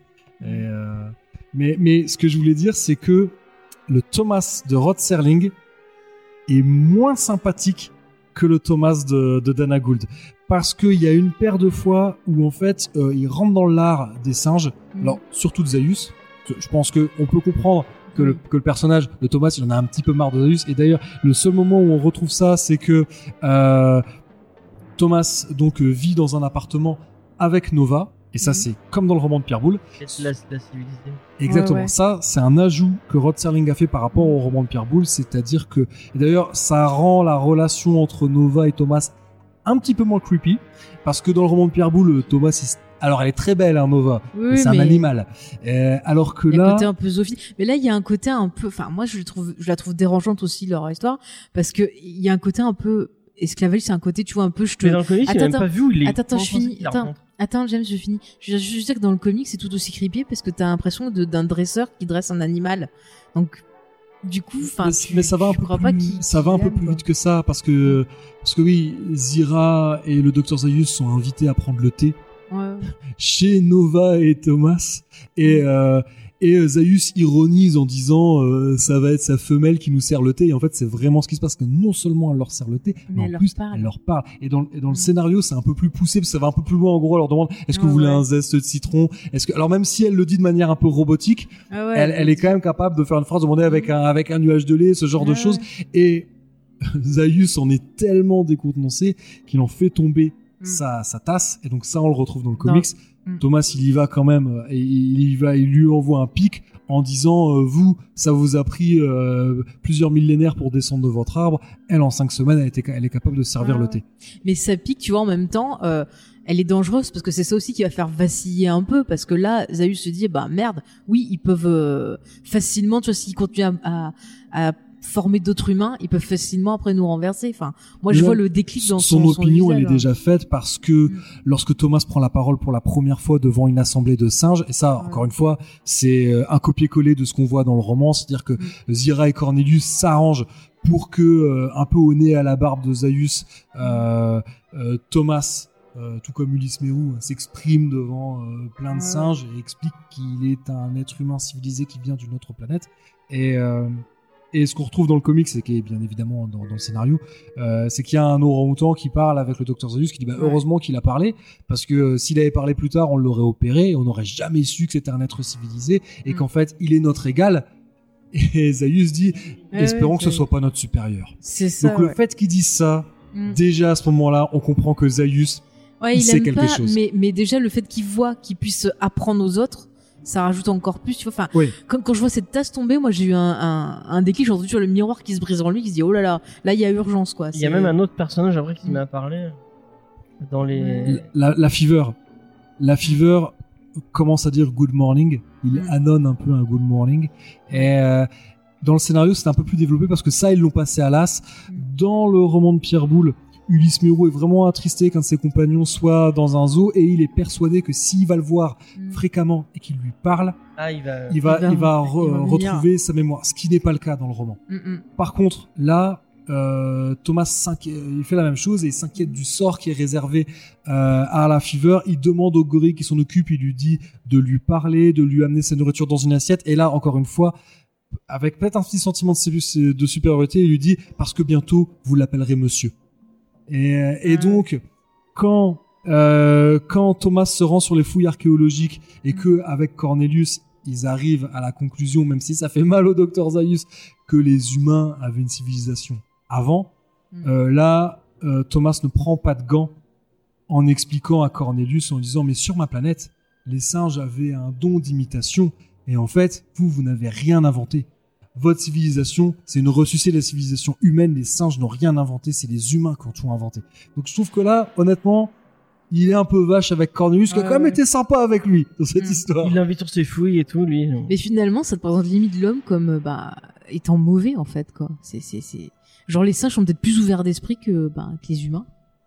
C'est Bah, disons que qu- quand il a cette espèce de colloque euh, avec les singes, alors d'ailleurs, petit point femelle gorille, non pas que j'ai un kink là-dessus, hein, mais euh, je m'en amuse toujours que dans les films, on ne voit pas euh, d'actrices Mm. euh, grimées en singe. C'est quelque chose qu'on voit jamais à part les chimpanzés. On voit des femelles chimpanzés, mais jamais de femelles orang-outan et jamais de femelles gorilles. Petit point femelle gorille. Euh, dans le scénario, il y a, c'est précisé que Thomas parle avec avec une ape woman. ouais. Et dans le Chad Lewis l'a dessiné sous les traits d'un gorille. D'ailleurs, pour être honnête, si je n'avais pas lu le scénario, j'aurais pensé que c'était un mâle. mais, mais cette conversation, Bah au moins c'est bien, on n'a pas eu le gorille cliché avec, euh, Avec le rouge à lèvres, les- ouais, les nichons. mais c'est- Genre cette, conversation qu'il a, moi je la trouve hyper intéressante parce que euh, la, la conversation est bien évidemment beaucoup plus développée dans le scénario euh, de Serling que ce que l'on voit dans le comics. En fait, euh, Thomas s'interroge parce qu'on lui montre une carte euh, du continent sur lequel vivent les, euh, les singes et il est surpris qu'en fait les singes vivent juste dans une ville. Vivent sur un petit point sur la carte. Ils disent mais pourquoi? Ils demandent pourquoi vous vivez pas dans tout le reste. Et donc là c'est là où Serling a utilisé euh, quelque chose, une idée qui venait euh, de, de Jacobs, cette idée qu'il y a une bonne partie de la planète qui est radioactive. Et donc là, lui, quand même, il s'interroge en se disant, et là, il leur explique, sur ma planète, euh, nous, on a, on a réussi On à... a failli passer, il a failli avoir explosé une bombe ou un truc comme ça. ouais. Il explique effectivement qu'ils ont fait sauter une bombe, euh, mais que euh, les êtres humains ont été suffisamment civilisés pour n'en faire exploser qu'une. D'ailleurs, dans le scénario, euh, Serling fait explicitement référence à la Deuxième Guerre mondiale et au Japon, ce qui, ce que, ce qui a été euh, enlevé du ouais. comics. Et, mais et moi j'adore hein, la, réponse que lui fait euh, que lui fait cette femelle gorille en disant bah civilisé on peut se poser la question parce que vous en avez quand même fait sauter une et, et, dans le dans le scénario de, Serling euh, les singes expliquent à Thomas que euh, ils sont assez étonnés euh, de ce que de ce que leur explique Thomas, notamment le fait pas que, que, que les êtres humains sont d'abord partis à la conquête de toute leur planète et ensuite sont partis à la conquête des étoiles. Et ça, les singes, ça les surprend parce qu'ils disent effectivement, euh, nous, on n'a pas cet appétit. On n'a pas cet appétit, mais d'un autre côté, on fait pas la guerre. Et ça, donc déjà, euh, comme tu le disais, Faye, euh, ça plante la graine du fameux Ape shall not kill Ape qu'on va retrouver dans les suites du film de 68 parce que j'insiste c'est pas dans le film de 68 mais on va le retrouver dans les suites et on va le retrouver bien évidemment dans le reboot Mais après aussi, on peut voir une référence, tu vois, à tout ce qui était avant, où euh, on empêchait les gens de partir, tu vois, à la découverte, que sur les cartes on mettait qu'il y avait des monstres à tel endroit. Enfin, ouais, c'était vraiment genre rester, rester là, rester tranquille. Enfin, t'as plein de références comme ça, et même dans dans le film, bon là on l'a pas là, mais dans le film quand t'as tout le procès euh, qui rappelle bah, le procès fait aux Indiens, euh, bon le côté mac macartisme aussi, enfin voilà, mais on a quand même des rappels cet ancien temps où genre bah voilà les gens quand ils avaient peur ils avançaient pas ils essayaient pas de connaître ils essayaient pas de découvrir et ça fait partie aussi bah, de la thématique du racisme où bah le racisme aussi souvent c'est des gens qui vont rester fermés qui vont pas essayer de s'ouvrir à une autre culture à essayer de comprendre l'autre à essayer de comprendre bah, les différences qu'il peut y avoir entre et euh, bah, justement on retrouve ça aussi bah, dans, dans le comics et dans le film. Et ça c'est les thématiques de, de, de Serling aussi quoi. Il y a même une thématique moi que je, qui, que je trouve qui fait très euh, Richard Matheson. Euh, quand on va dire Thomas vit mal le fait d'être seul, d'être le seul homme civilisé et surtout quand il prend conscience, il dit mais en fait sur votre planète, je suis un freak. Mm. Et, et ça, moi, ça me fait penser à Je suis une légende. Moi, j'adore Je suis une Ah bah. légende. Et, euh, et ça m'a fait, ça me fait penser à Je suis bien. une légende. Et, et c'est un truc, effectivement, Effectivement, le livre est bien, le film. euh, il y en a eu plusieurs. il y en avait plusieurs Dont un Un avec Charlton Heston. c'est c'est pas l'homme Oméga ou un truc Omega comme ça Man, Omega ouais. Man ouais Euh, euh, Et après, il y en avait plus un avec Vincent Price, ou je confonds. Il y en a un avec le premier. Ouais, c'est ça. Mais c'est celui-là que j'aime, moi. J'aime pas celui avec Will Smith. il est loin de faire mon. Bref, on pas- Bref, on n'est pas sur ce, ce niveau-là. Ouais. Non, mais moi, je trouve, mais tu vois, je trouve à quel point déjà, rien que ce premier scénario était super riche. Et euh, même en ayant développé, même en changeant des choses, en des choses, on arrive à un film qui tout aussi riche. Et la réalisation a ramené plein de choses. Enfin, il y a plein, plein de thématiques. Tu le montres très bien dans tes émissions. Franchement, je pense qu'on peut passer une vie, à, ne serait-ce qu'à parler, tu vois, de thématique par thématique. Tu peux faire des émissions de 5 heures au moins. hein, c'est... Vrai. Et je trouve que ce comics, il est vraiment très très intéressant, que ce soit pour un fan de la planète des singes, un fan de cinéma ou une personne bah, qui aime bien les bonnes histoires de science-fiction, euh, ça passe très très bien. Hein, James? Ouais, je suis très d'accord. Mm. Et, euh, et après, c'est quand même un. Je sais pas si je le mettrai en- entre les mains de tout le monde. euh, c'est quand même un truc pour les fans. Euh, je- je- enfin, Est-ce que tu le dirais, tu le donnerais à quelqu'un qui a pas vu euh, les films ou qui a pas vu J'ai j'ai pas assez de recul. C'est justement, j'étais content d'avoir l'occasion d'en parler avec vous. Euh, ou peut-être plus avec toi, James, parce que t'as peut-être moins d'affect avec la saga que Faye. Moi, j'aime beaucoup la Sans- j'aime- J'ai pas tout vu, mais j'aime beaucoup la, j'aime beaucoup Euh, la saga. mais c'est vrai que j'étais curieux d'avoir un avis extérieur à ce sujet parce que très honnêtement, euh, j'ai pas assez de recul. J'étais quand ils ont annoncé la sortie de ce comics, j'étais vraiment très content parce que voilà. euh, Peut-on aimer la SF et ne pas aimer Rod Serling? Je pense que c'est pas possible. Le- le- voilà, ce scénario, moi ce scénario, je, je, je l'aime beaucoup. Euh, J'étais vraiment très content. En plus, la, la, la couverture, elle est vraiment magnifique. Ah, elle est vraiment magnifique. Et- Je sais plus c'est qui a fait la couverture, j'avais lu le nom. Ça doit être écrit. J'ai Euh, oublié. C'est un, un, un gars connu en plus de, de comics. Ouais, je viens. Ouais. Ah, Sur la fin, ça doit être écrit. Cover, voilà, c'est Riviera. Pa- c'est Paolo Rivera. Ouais, ouais. Paolo Rivera, voilà. T'avais pas ton micro, euh, C'est vraiment très très chouette. Mm. Euh, c'est vrai que je, je sais pas, je sais pas. Est-ce que est-ce que je préfère pas lire simplement le, le, le script Mm. de Rod Serling? Peut-être bien. Après, moi je te dirais que je préfère le script aussi, mais je trouve que c'est quand même une BD qui est... Si je l'ai lu sur internet, ce script. Tu peux le trouver, je te passerai le lien. Et euh, Renseigne-toi, James. mais, oh, mais euh, ouais, donc j'ai- j'aime bien le script parce que j'adore lire des scripts, ça me passionne. Mais je trouve qu'en BD, ça passe plutôt bien. Moi, je, je trouve que ça pourrait se lire pour des gens qui aiment bien les bonnes histoires de SF, qui aiment la quatrième dimension, ça passe super bien. Par contre, quand t'aimes, ben, quand t'es habitué à voir le film, je peux comprendre que certaines personnes peuvent faire un blocage et peut-être pas aimer le côté, ben, what if, ce que ça aurait pu être, quoi. C'est, il faut, faut être ouvert, je pense. C'est fou, ça fait de plus en plus de monde avec qui je discute qui n'ont pas vu La planète des singes, même pas le premier film. Euh, Je Cédric, outré. je discute avec Cédric de l'émission, donc euh, je call out Cédric. Euh, ça s'est bien fait pour avec avec Avenir. Euh, donc euh, qui, n'a, qui, qui a vu que les trois derniers. Il a pas vu. Euh, il avait même pas vu L'original, l'original, non. Ouais. C'est fou. Et euh, Moi, je l'ai vu enfant, je quoi. discutais avec Julie et Nico. Bon, voilà, il, fallait forcément que je les Ah. cite euh, au moins une fois dans l'émission. Euh, donc la petite sœur de, de Jules qui a une, 16 ans, elle avait, enfin, elle, elle avait pas du tout entendu parler du film de Schaffner. elle connaissait, et c'est fou, elle connaissait même pas la fin, euh, l'image un peu emblématique de la Statue de la Liberté jouée. euh, Mais, Mais- mais c'est fou, parce que moi, quand j'étais ado, quand je parlais de la planète des singes, on me dirait, ah, c'est ringard, c'est nul et tout. Et je me sentais vraiment, tu vois, un peu bizarre de, de- d'être comme ça, de dire, ouais, j'aime bien et tout. Et les gens me disaient, ah, mais non, c'est ringard, les effets sont moches et tout. Et je maintenant, je sens que ça revient un peu le en renouveau grâce. des, euh, de- des, des films, euh, ça, ça allait relancer un peu cet univers. Et j'ai pas l'impression que c'est. euh, Après, tout le monde n'a pas nécessairement le réflexe quand t'aimes bien un, un reboot d'aller chercher. Les faut, faut aussi Faut aimer avoir, l'univers. faut avoir un certain appétit pour ce genre de choses. Hein. Faut aimer la SF des années 60-70. Euh, voilà, je, je- moi, je- il y a quelques années, je- j'avais dû en parler dans un épisode. Il y a quelques années, j'ai eu l'occasion de voir euh, donc le film de 68 euh, dans, dans un cinéma en plein air, et euh, donc c'était gratuit, il y avait plein de monde, et il y avait des, il y avait des ados qui ont halluciné sur la fin.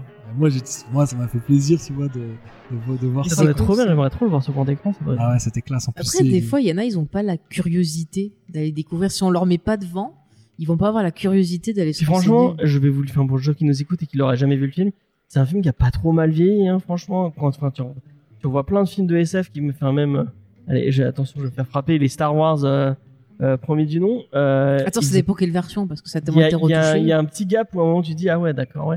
Mais là vraiment je trouve que le, bah, le film de Schaffner il a pas vieilli d'un Ah, poil. puis comme c'est que des effets en direct, C'est ça, c'est des Ouais. effets pratiques.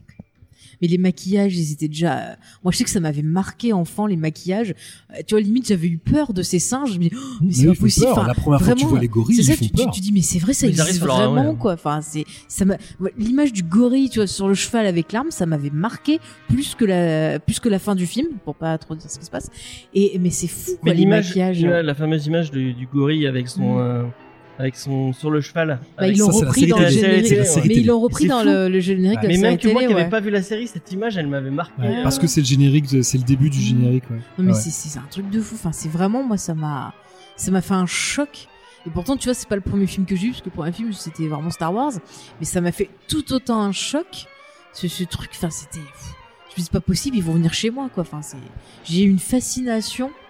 Non mais je te jure j'ai une fascination. le docteur Zeus qui va venir. euh, ouais et puis quand je l'ai revu en étant plus grande tu vois je l'ai revu ado.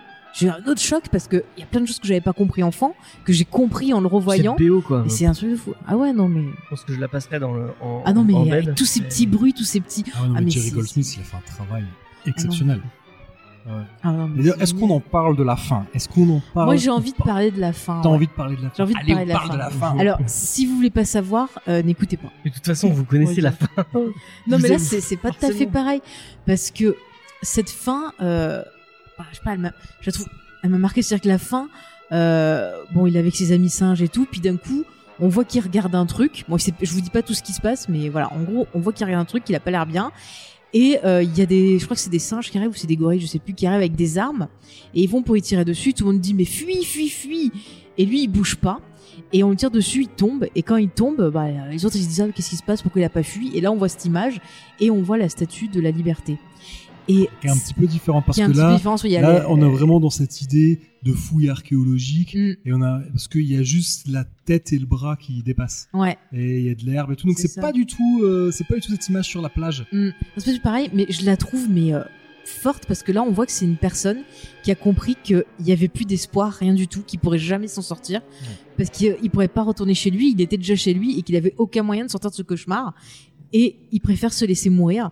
Et cette fin m'a fait énormément penser. Alors attention, c'est l'instant Tolkien, mais m'a fait énormément penser euh, à ce que dit Tolkien euh, du fait que tant que tu connais pas euh, ton avenir, tant que tu connais pas ta fin, euh, tu peux avoir de l'espoir et à partir du moment où tu sais eh ben soit tu deviens fou, soit ben t'as la mélancolie, tu te laisses mourir.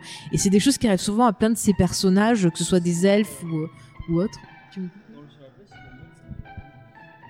Oui, Elle est un peu plus elle non mais c'est vrai qu'il y, a- il y a eu plusieurs oui, euh, il y a plusieurs il y a- versions. euh, D- D- Don Peters avait fait un, un dessin préparatoire où il y a juste la tête et juste le bras. Et cela dit, cela dit, alors il y a euh, concernant la l'origine de, de de comment euh, de cette, de cette image de la Statue de Liberté.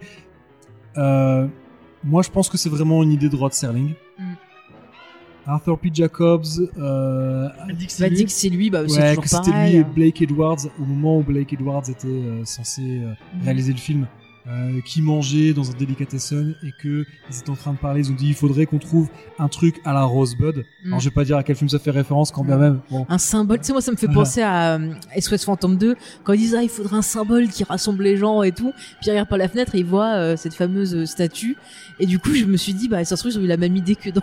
eux ils cherchaient leur Rosebud. Ouais. Il faut notre Rosebud. Et, euh, et donc d'après Arthur P. Jacobs et Blake Edwards, ils auraient vu une image de, ils sont en train de manger ouais, et ils ont vu l'image dans le delicatessen où ils étaient Ouais. et ils se sont dit ah mais là voilà notre fin. Mm. Version que dans une interview Rod Serling a pas démenti, mais ça serait plutôt une forme d'élégance parce que Rod Serling était quelqu'un de très élégant et que sans Arthur P. Jacobs, il n'y aurait jamais eu la planète des singes au cinéma et Mm. que il allait pas lui voler ça.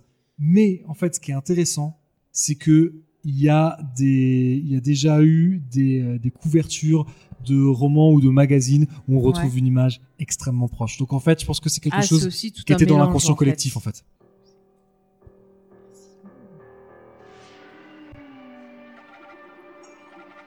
Merci.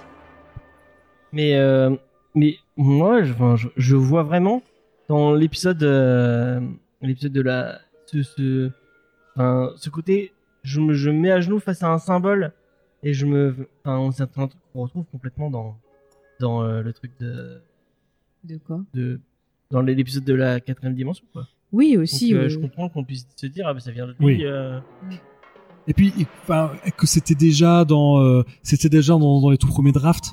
Mm. Euh, quoi, non, non, je dis, une bêtise. Non, je dis une bêtise. Non, c'est parce pas que pas- ça. Ouais, c'est moi qui ai dit une bêtise, effectivement. Mais, euh, mais voilà, c'est quand même, c'est quand même là dans le scénario, on va dire, le, la version finale du scénario de Rod Serling, c'était là. Euh, alors, par contre, ce qui est assez marrant, c'est que euh, jusqu'au bout, Taylor devait mourir. Mm. Et, et c'est Michael, c'est à Michael Wilson qu'on doit le fait que le personnage principal ne meurt pas à la fin. Et je peux vous expliquer pourquoi Ah, bah vas-y, dis-nous tout. comment il a réussi à convaincre euh, Jacobs et Schaffner, euh, qui étaient eux, ils, eux, ils pensaient que eux, ils aimaient bien cette fin-là, quoi. La fin, une fin vraiment ultra dark. marquant, quoi. Vraiment. Ouais. Et, et en fait, bah, l'idée, d'après Michael Wilson, il pensait que le fait de tuer Thomas, parce qu'à ce moment-là, il s'appelait encore Thomas, euh, que ça aurait été anticlimatique, que ça aurait été juste rajouter une conclusion morbide, parce que selon lui, et moi je suis d'accord, rien ne pouvait surpasser la vision de, de la statue de la liberté comme ça. Et c'était peut-être pas la peine d'en rajouter. Ouais. Et bon, même si dans la version Rod Serling ça se fait différemment, puisque d'abord il meurt et ensuite on comprend pourquoi il s'est laissé abattre. Mais là encore une fois, on en a parlé un peu, un peu avant. Euh, il y avait aussi ce côté ironique, c'est-à-dire que selon Michael Wilson, le fait que Thomas reste en vie, euh, on peut quand même pas dire que ce soit un happy end, parce que c'est difficile de survivre en étant le seul humain civilisé, qui plus est sur le planète ravagé. Alors, on se doute bien qu'il va pas tenir longtemps dans la zone interdite. hein. Il a un cheval avec euh, quelques jours de vivre à peine. On comprend bien que de toute façon, lui et Nova, ils vont pas aller bien loin.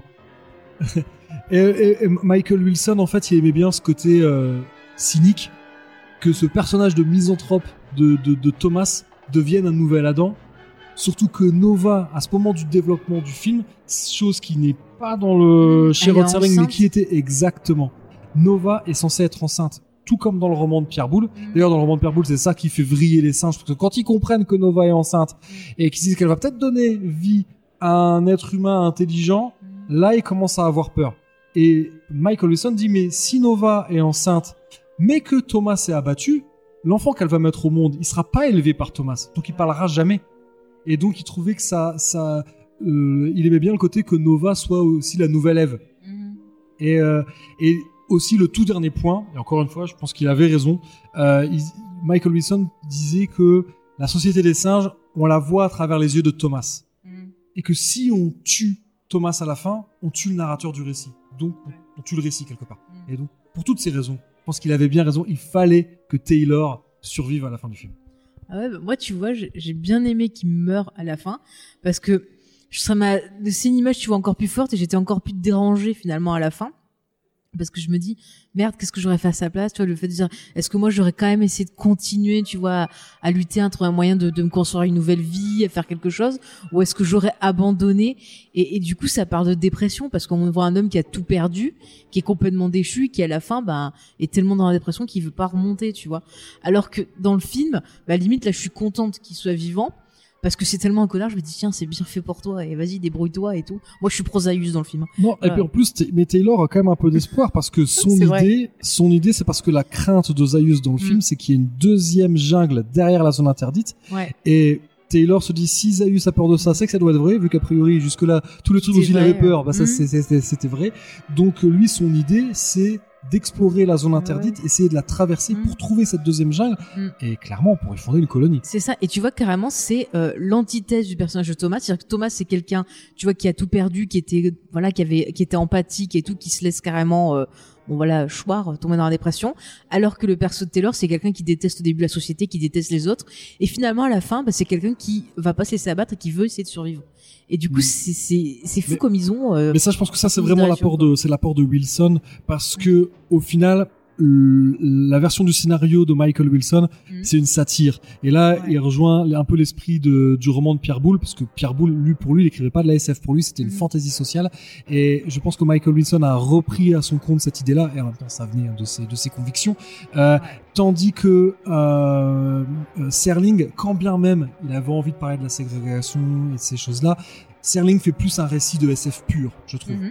Euh, là où Wilson a envie de, de- de- d'aller dans la satire. Ce qu'il sait faire en même temps. Starling, Oui, euh, oui. il fait de la SF. Ouais, exactement. Mais, mais, mais ça aurait, euh, voilà, Mhm. je pense que adapté au cinéma, euh, la, La planète des singes de Rod Serling aurait été, Oui. je pense, un Mhm. excellent film, un film très différent, Ouais. euh, mais un excellent film quand même, quoi. Mais Mais pour le coup, c'est ça qui fait que c'est intéressant, ces deux visions. Ça permet de voir bah, ce que vous préférez, vous public, voir ce qui aurait pu être fait, ce que ce qui aurait pu être fait, mais c'est intéressant, tu vois. Alors que des fois, tu as des scénarios, tu vas les lire, tu peux trouver sur internet des scénarios abandonnés et tout. Tu les lis, tu dis effectivement, je comprends que oui, ils aient pas gardé parce que ça se tient Euh, pas. William Quoi. Gibson, euh, vraiment. Oui, bah Ouais, oui, tu tu com- comprends tu effectivement comprends sur Alien euh, 3 oui, que ça, ça. Ouais, ouais. Et d'ailleurs, avant que Michael Wilson reprenne le scénario de, de Serling, il y en a d'autres qui ont essayé. C'est dents. dégueulasse. hein. Ah, mais c'est sûr que c'était pas Mais facile. t'as lu combien de euh. versions de ce scénario Mais tu euh, sais, tu sais combien de fois j'avoue, vu, moi, j'ai de 68 Moi-même, je sais pas tellement j'ai vu. Au bout d'un moment, toi, il me faut de la nouveauté quand même. Donc, je vais la chercher dans les drafts. Euh, Oh mais putain, elle a une couleur de cheveux différente Ah oui, exactement, euh, exactement. Et d'ailleurs, euh, il y en a. Comme quoi, moi, c'est ça aussi que je trouve intéressant dans une histoire de scénario, c'est que pourquoi c'est un chef-d'œuvre? Il y a eu d'abord Rod Serling, il y a eu Michael Wilson qui arrivait avec avec aussi sa propre sensibilité, les thématiques qu'il avait envie d'aborder. Et il y en a un qui est jamais cité parce qu'il n'est pas crédité Mm. et qui pourtant a apporté beaucoup de choses. Et je vais, je vais pas en parler parce que ça mériterait un épisode à lui tout seul. C'est John Kelly qui a fait un excellent travail sur les dialogues. La plupart des répliques marquantes euh, du film de 68, c'est à John Kelly qu'on les doit. C'est lui qui a rebaptisé Thomas en Taylor et La Fever en London. Euh, Il y a plein de choses à dire, mais moi c'est aussi ça que j'aime, c'est ce travail où quand tu quand tu t'intéresses aux différentes versions du scénario, Mm. tu vois les strates Ouais. et tu vois comment et presque ça serait un peu ma conclusion. Mhm. Euh, Jacobs a eu beaucoup de mal à trouver un studio qui le suive pour Mhm. euh, pour euh, produire la planète des singes et quelque part je me dis tant mieux. C'est galéré Ouais. et, et chaque galère apportait un. C'est ça, puis ça a permis de réunir plein de talents, tu vois, c'est pas des, des, des, nuls, Ce quoi. qu'on dit souvent, c'est des fois c'est dans la douleur et Mm. dans, la, dans les galères que tu arrives à faire un. Tu, fais, tu Ouais. construis un, un, un mythe et un. C'est ça. Mais je, Et je un repars sur le Seigneur des Anneaux, par exemple. Euh, bah, pour sortir le film, ils ont galéré aussi parce qu'il y a plein de studios qui ont refusé. Euh, jusqu'à qu'il y en a un qui dit ah bah, finalement faut pas faire deux films, faut en faire trois. Enfin, c'est, c'est- ils ont fait plein plein de versions différentes des Comme le scénarios. premier c'est Alien, fou, qui, hein. enfin, tu on dit Mm. Alien de Ridley Scott et de Ridley Scott. Mm. Mais en fait, Bah, c'est Dan O'Bannon qui a eu l'idée au départ et qui s'est une, fait avoir. euh, oui, une, une. Non, mais il a apporté. On peut on peut pas nier l'apport Mm. de Oui, Ridley oui. Scott, mais Ridley Scott il a Ah, mis il a mis la dernière couche. Voilà, il y a eu sur un d'autres truc gens vraiment, avant, euh, sur ce voilà. qu'a apporté Giger, ce ce qu'a apporté Mm. Mo- Morbi- euh, Moebius, bah, Moebius, Jodorowsky avant. Jodorowsky, ouais. Bah, c'est pareil, le Dune, euh, enfin c'est super intéressant. Euh, Le Dune de Jodorowsky, euh, c'est super intéressant. En termes d'adaptation, ça aurait été le bordel, mais c'est super intéressant. Allez. Euh, du coup, je sais, on, on a fait une petite pause pour manger un bout. Euh, mais euh, d'ailleurs, euh, les, les, les plats de, je sais pas si vous êtes les d'accord avec moi, castors sont très de bons. chez les castors sont très très bons. Très, très Oui, c'est tellement bon, ils avaient bien rempli que j'ai pas pu finir. Voilà. Ouais. Je, je- Une très bonne désolée. salade, euh, c'était très bon. Euh, du coup, euh, Zaius nous parlait de de quoi? Mais je crois qu'on je crois qu'on a On terminé avait parlé pour du scénario, enfin. ouais, mais sur le fait que l'œuvre a été longue à monter Mm. et que c'était peut-être pas plus mal finalement. Que Ouais. ça a permis de rajouter des strates et des strates et des strates et, euh, et d'arriver à une version, euh, une version bah, qui a donné le chef-d'œuvre du film de 68. Oui, on peut parler de chef-d'œuvre, effectivement. oui, oui, oui. je suis d'accord. euh. Ouais. Donc Avec je cette pense qu'on affirmation. peut-être euh, conclure. Mais on peut conclure. Euh, du coup, la question qu'on peut se poser à la fin, Hmm c'est à qui on destine ce comics et à qui on, on- on le fait lire hein, ou à qui on le fait pas lire. Et vu la tête de Zaius, on va pas commencer par lui. Il Pourquoi a il, l'air a rien euh, fait dépité en zone merde. Il Qu'est-ce que je vais fait. dire? Oh, attends. euh. Faye, tu le fais Oui, lire à qui ce, ce- Ben, on en a parlé tout à l'heure, me semble-t-il, James. Moi, je disais que je le conseillais aux fans de SF, aux fans surtout de la planète des singes, parce que c'est intéressant de voir ce qui peut arriver. Et comme je disais, par contre, il faut avoir l'esprit ouvert, c'est-à-dire restez pas fermé en disant mais le film c'est comme ça, ça peut pas être autrement, ça va pas. Restez ouvert aux possibilités. Ce qui est cool, c'est que une histoire, bah ouais, c'est une histoire, et c'est cool le travail d'imagination, d'essayer vous-même de la faire vivre, de poursuivre l'univers, poursuivre l'aventure. Donc restez pas fermé, voilà. Euh, et on n'a pas fait de point édition. Il y avait un, petit, un petit point noir sur l'édition euh, Vest. euh, Alors là, je te laisse Ah. parler parce que moi j'ai l'édition Boom t'as la, Studios. V- toi, t'as la, la, la belle édition, enfin la belle édition. L'édition Boom Studios qui est en hardcover. C'est la seule qui existe. hein. C'est pas sorti en, en Ah ouais. softcover. En tout cas, pas à ma connaissance. Donc, euh, bah, c'est une belle du fond, c'est du, C'est c'est du board classique, cover euh, euh, très bien, classique, ouais. euh, comme il faut. Mm. Et euh, ça coûte 20 dollars, tu m'as dit. euh, Ouais, ouais, ouais. 20 dollars pour, c'est, c'est- pour, pour ce que c'est, ça, ça vaut le coup. c'est correct. C'est correct.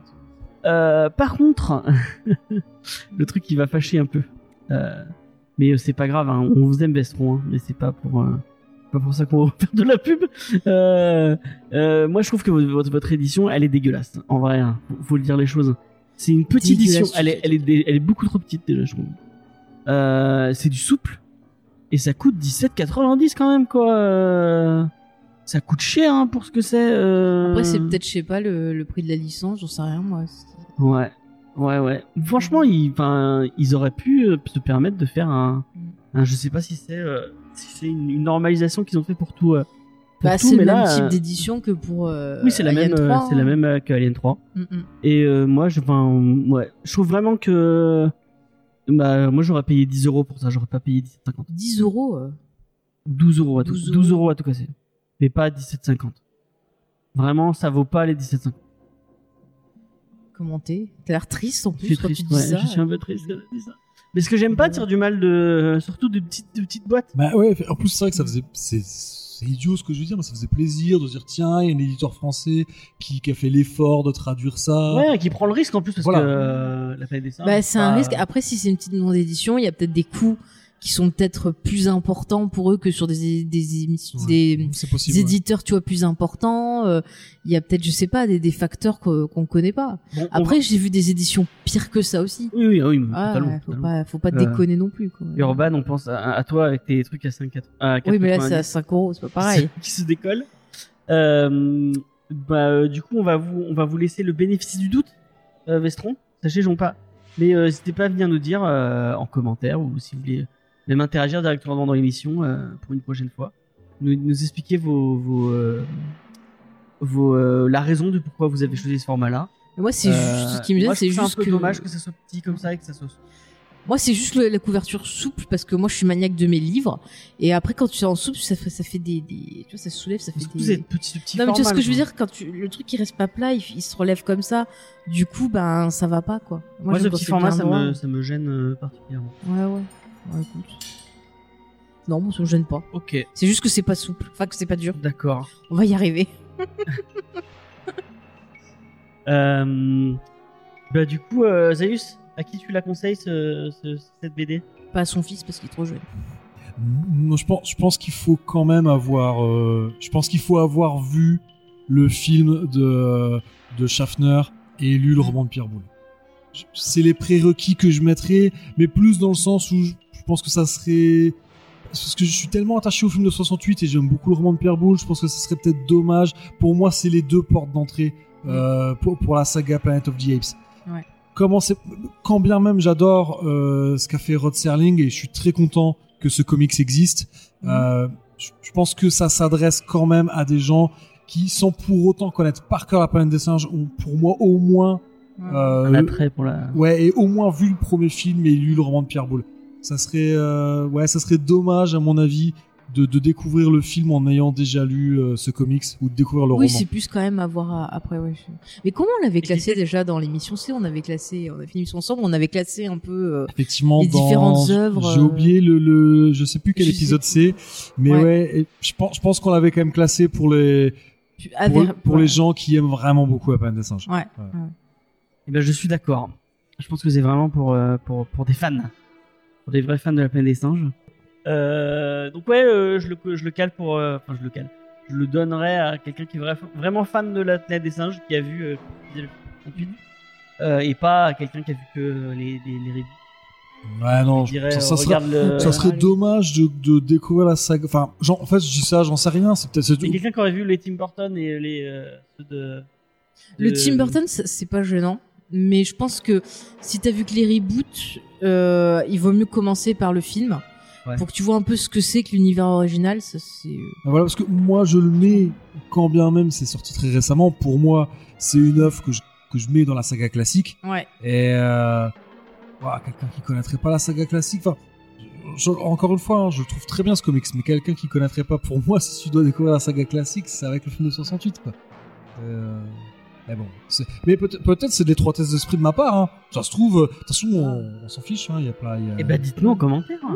Voilà, dites-nous en commentaire. Dites-nous en commentaire comment vous avez découvert le, le la saga et euh, si c'est euh, si c'est si c'est ce bien. comics qui vous a donné envie. Que, de que pensez-vous de la qualité du, du poil dans le comics et dans les films? C'est très important. Moi, c'est quelque chose que je regarde, c'est la qualité du poil. Et je trouve que quand même le poil rend bien euh, avec du maquillage plus qu'avec du numérique. Même si dans le reboot... Tu euh, lui donnes c'est- combien de bébés singes sur euh, sur 5 Ah, sur combien? Sur 5. Sur 5 Allez, 3 bébés singes. 3 bébés singes? Ouais. Et combien de bébés singes? Ouais, ouais, c'est une bonne note, je pense, 3 BB 5 Trois sur BB 5, cinq, ouais, putain. c'est une bonne note. Vas-y, on va faire la planète des singes, mais version, tu vois, les races moquettes. Euh, ça serait trop bien. Bah si, il faudrait une version des races moquettes, mais genre sur la planète des je, singes. je dis pour nos auditeurs, ne- pour nos auditeurs et pour Zaius, elle a, elle a un très très. J'ai une passion pour elle a les un bébés singes. pour les bébés singes. Mais dès que j'en vois, je suis, je suis à fond. Ah non, mais les bébés singes et les, les bébés Clifford, pour ceux qui écoutent nos podcasts, vous comprendrez. Euh, bon bah on a fait un peu le tour de ce de, de ce de cette émission euh, Oui. en crossover. Et avec, maintenant, j'ai envie de euh, revoir les films. ces- Et, oui, et c'est vrai que ça donne envie de revoir les films. Euh, J'adore cette fameuse. BO, euh, moi vraiment la, BO elle m'a elle m'a elle m'a soufflé. J'aimerais trop voir le vinyle. Le vinyle c'est vrai, doit- tu l'utilises en vinyle? Ouais, bah, j'ai une édition Mondo euh, Ah ouais. a- avait fait une super belle édition du vinyle et donc j'avais craqué. Et, euh, Tu m'étonnes, c'est un bel objet de collection. ouais, ouais, ouais. En plus, je les ai en CD, etc. Partout, il se balade avec la musique et tout. il cuisine avec la musique de la planète des singes. J'ai plusieurs éditions. Ah bah ça c'est normal, je comprends. en avec la avec la musique ça doit Ah bah, ah bah écoute, moi des fois quand je me balade, eh ben, j'écoute des musiques de, de Carpenter et j'écoute des fois le thème d'Halloween en marchant. Et c'est trop bien, ça te fait marcher vite. Non, mais moi, je, je mets le thème de la chasse quand je cuisine du maïs. Eh ben, et, et voilà, je, je vais courir dans un champ de maïs. quand il fait du popcorn, il met la musique de la chasse. Puis il y a des gens qui, qui mettent des masses de gorilles et qui me poursuivent à cheval. Mon dieu. Ah les occupations en vacances.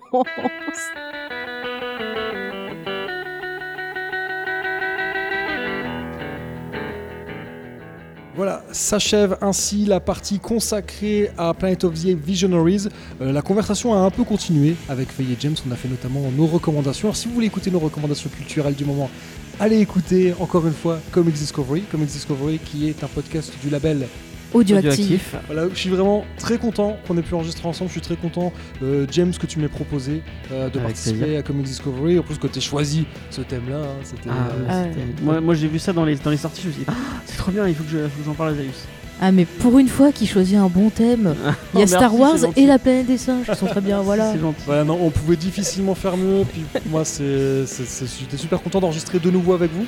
Bah, on pareil. de la planète des singes. Plus moi que lui, parce qu'il a pas trop fait. Si on avait fait la planète des si, singes la on a série, fait la série. ouais, je l'oublie tout le temps qu'il était là. On a fait Geek en série avec. J'oublie tout le temps qu'il était là. Non, je rigole. Merci, ça fait plaisir. On Ah, vous invite aussi à écouter l'épisode de Geek en série consacré euh, à la Ouais. série télé euh, La planète des singes.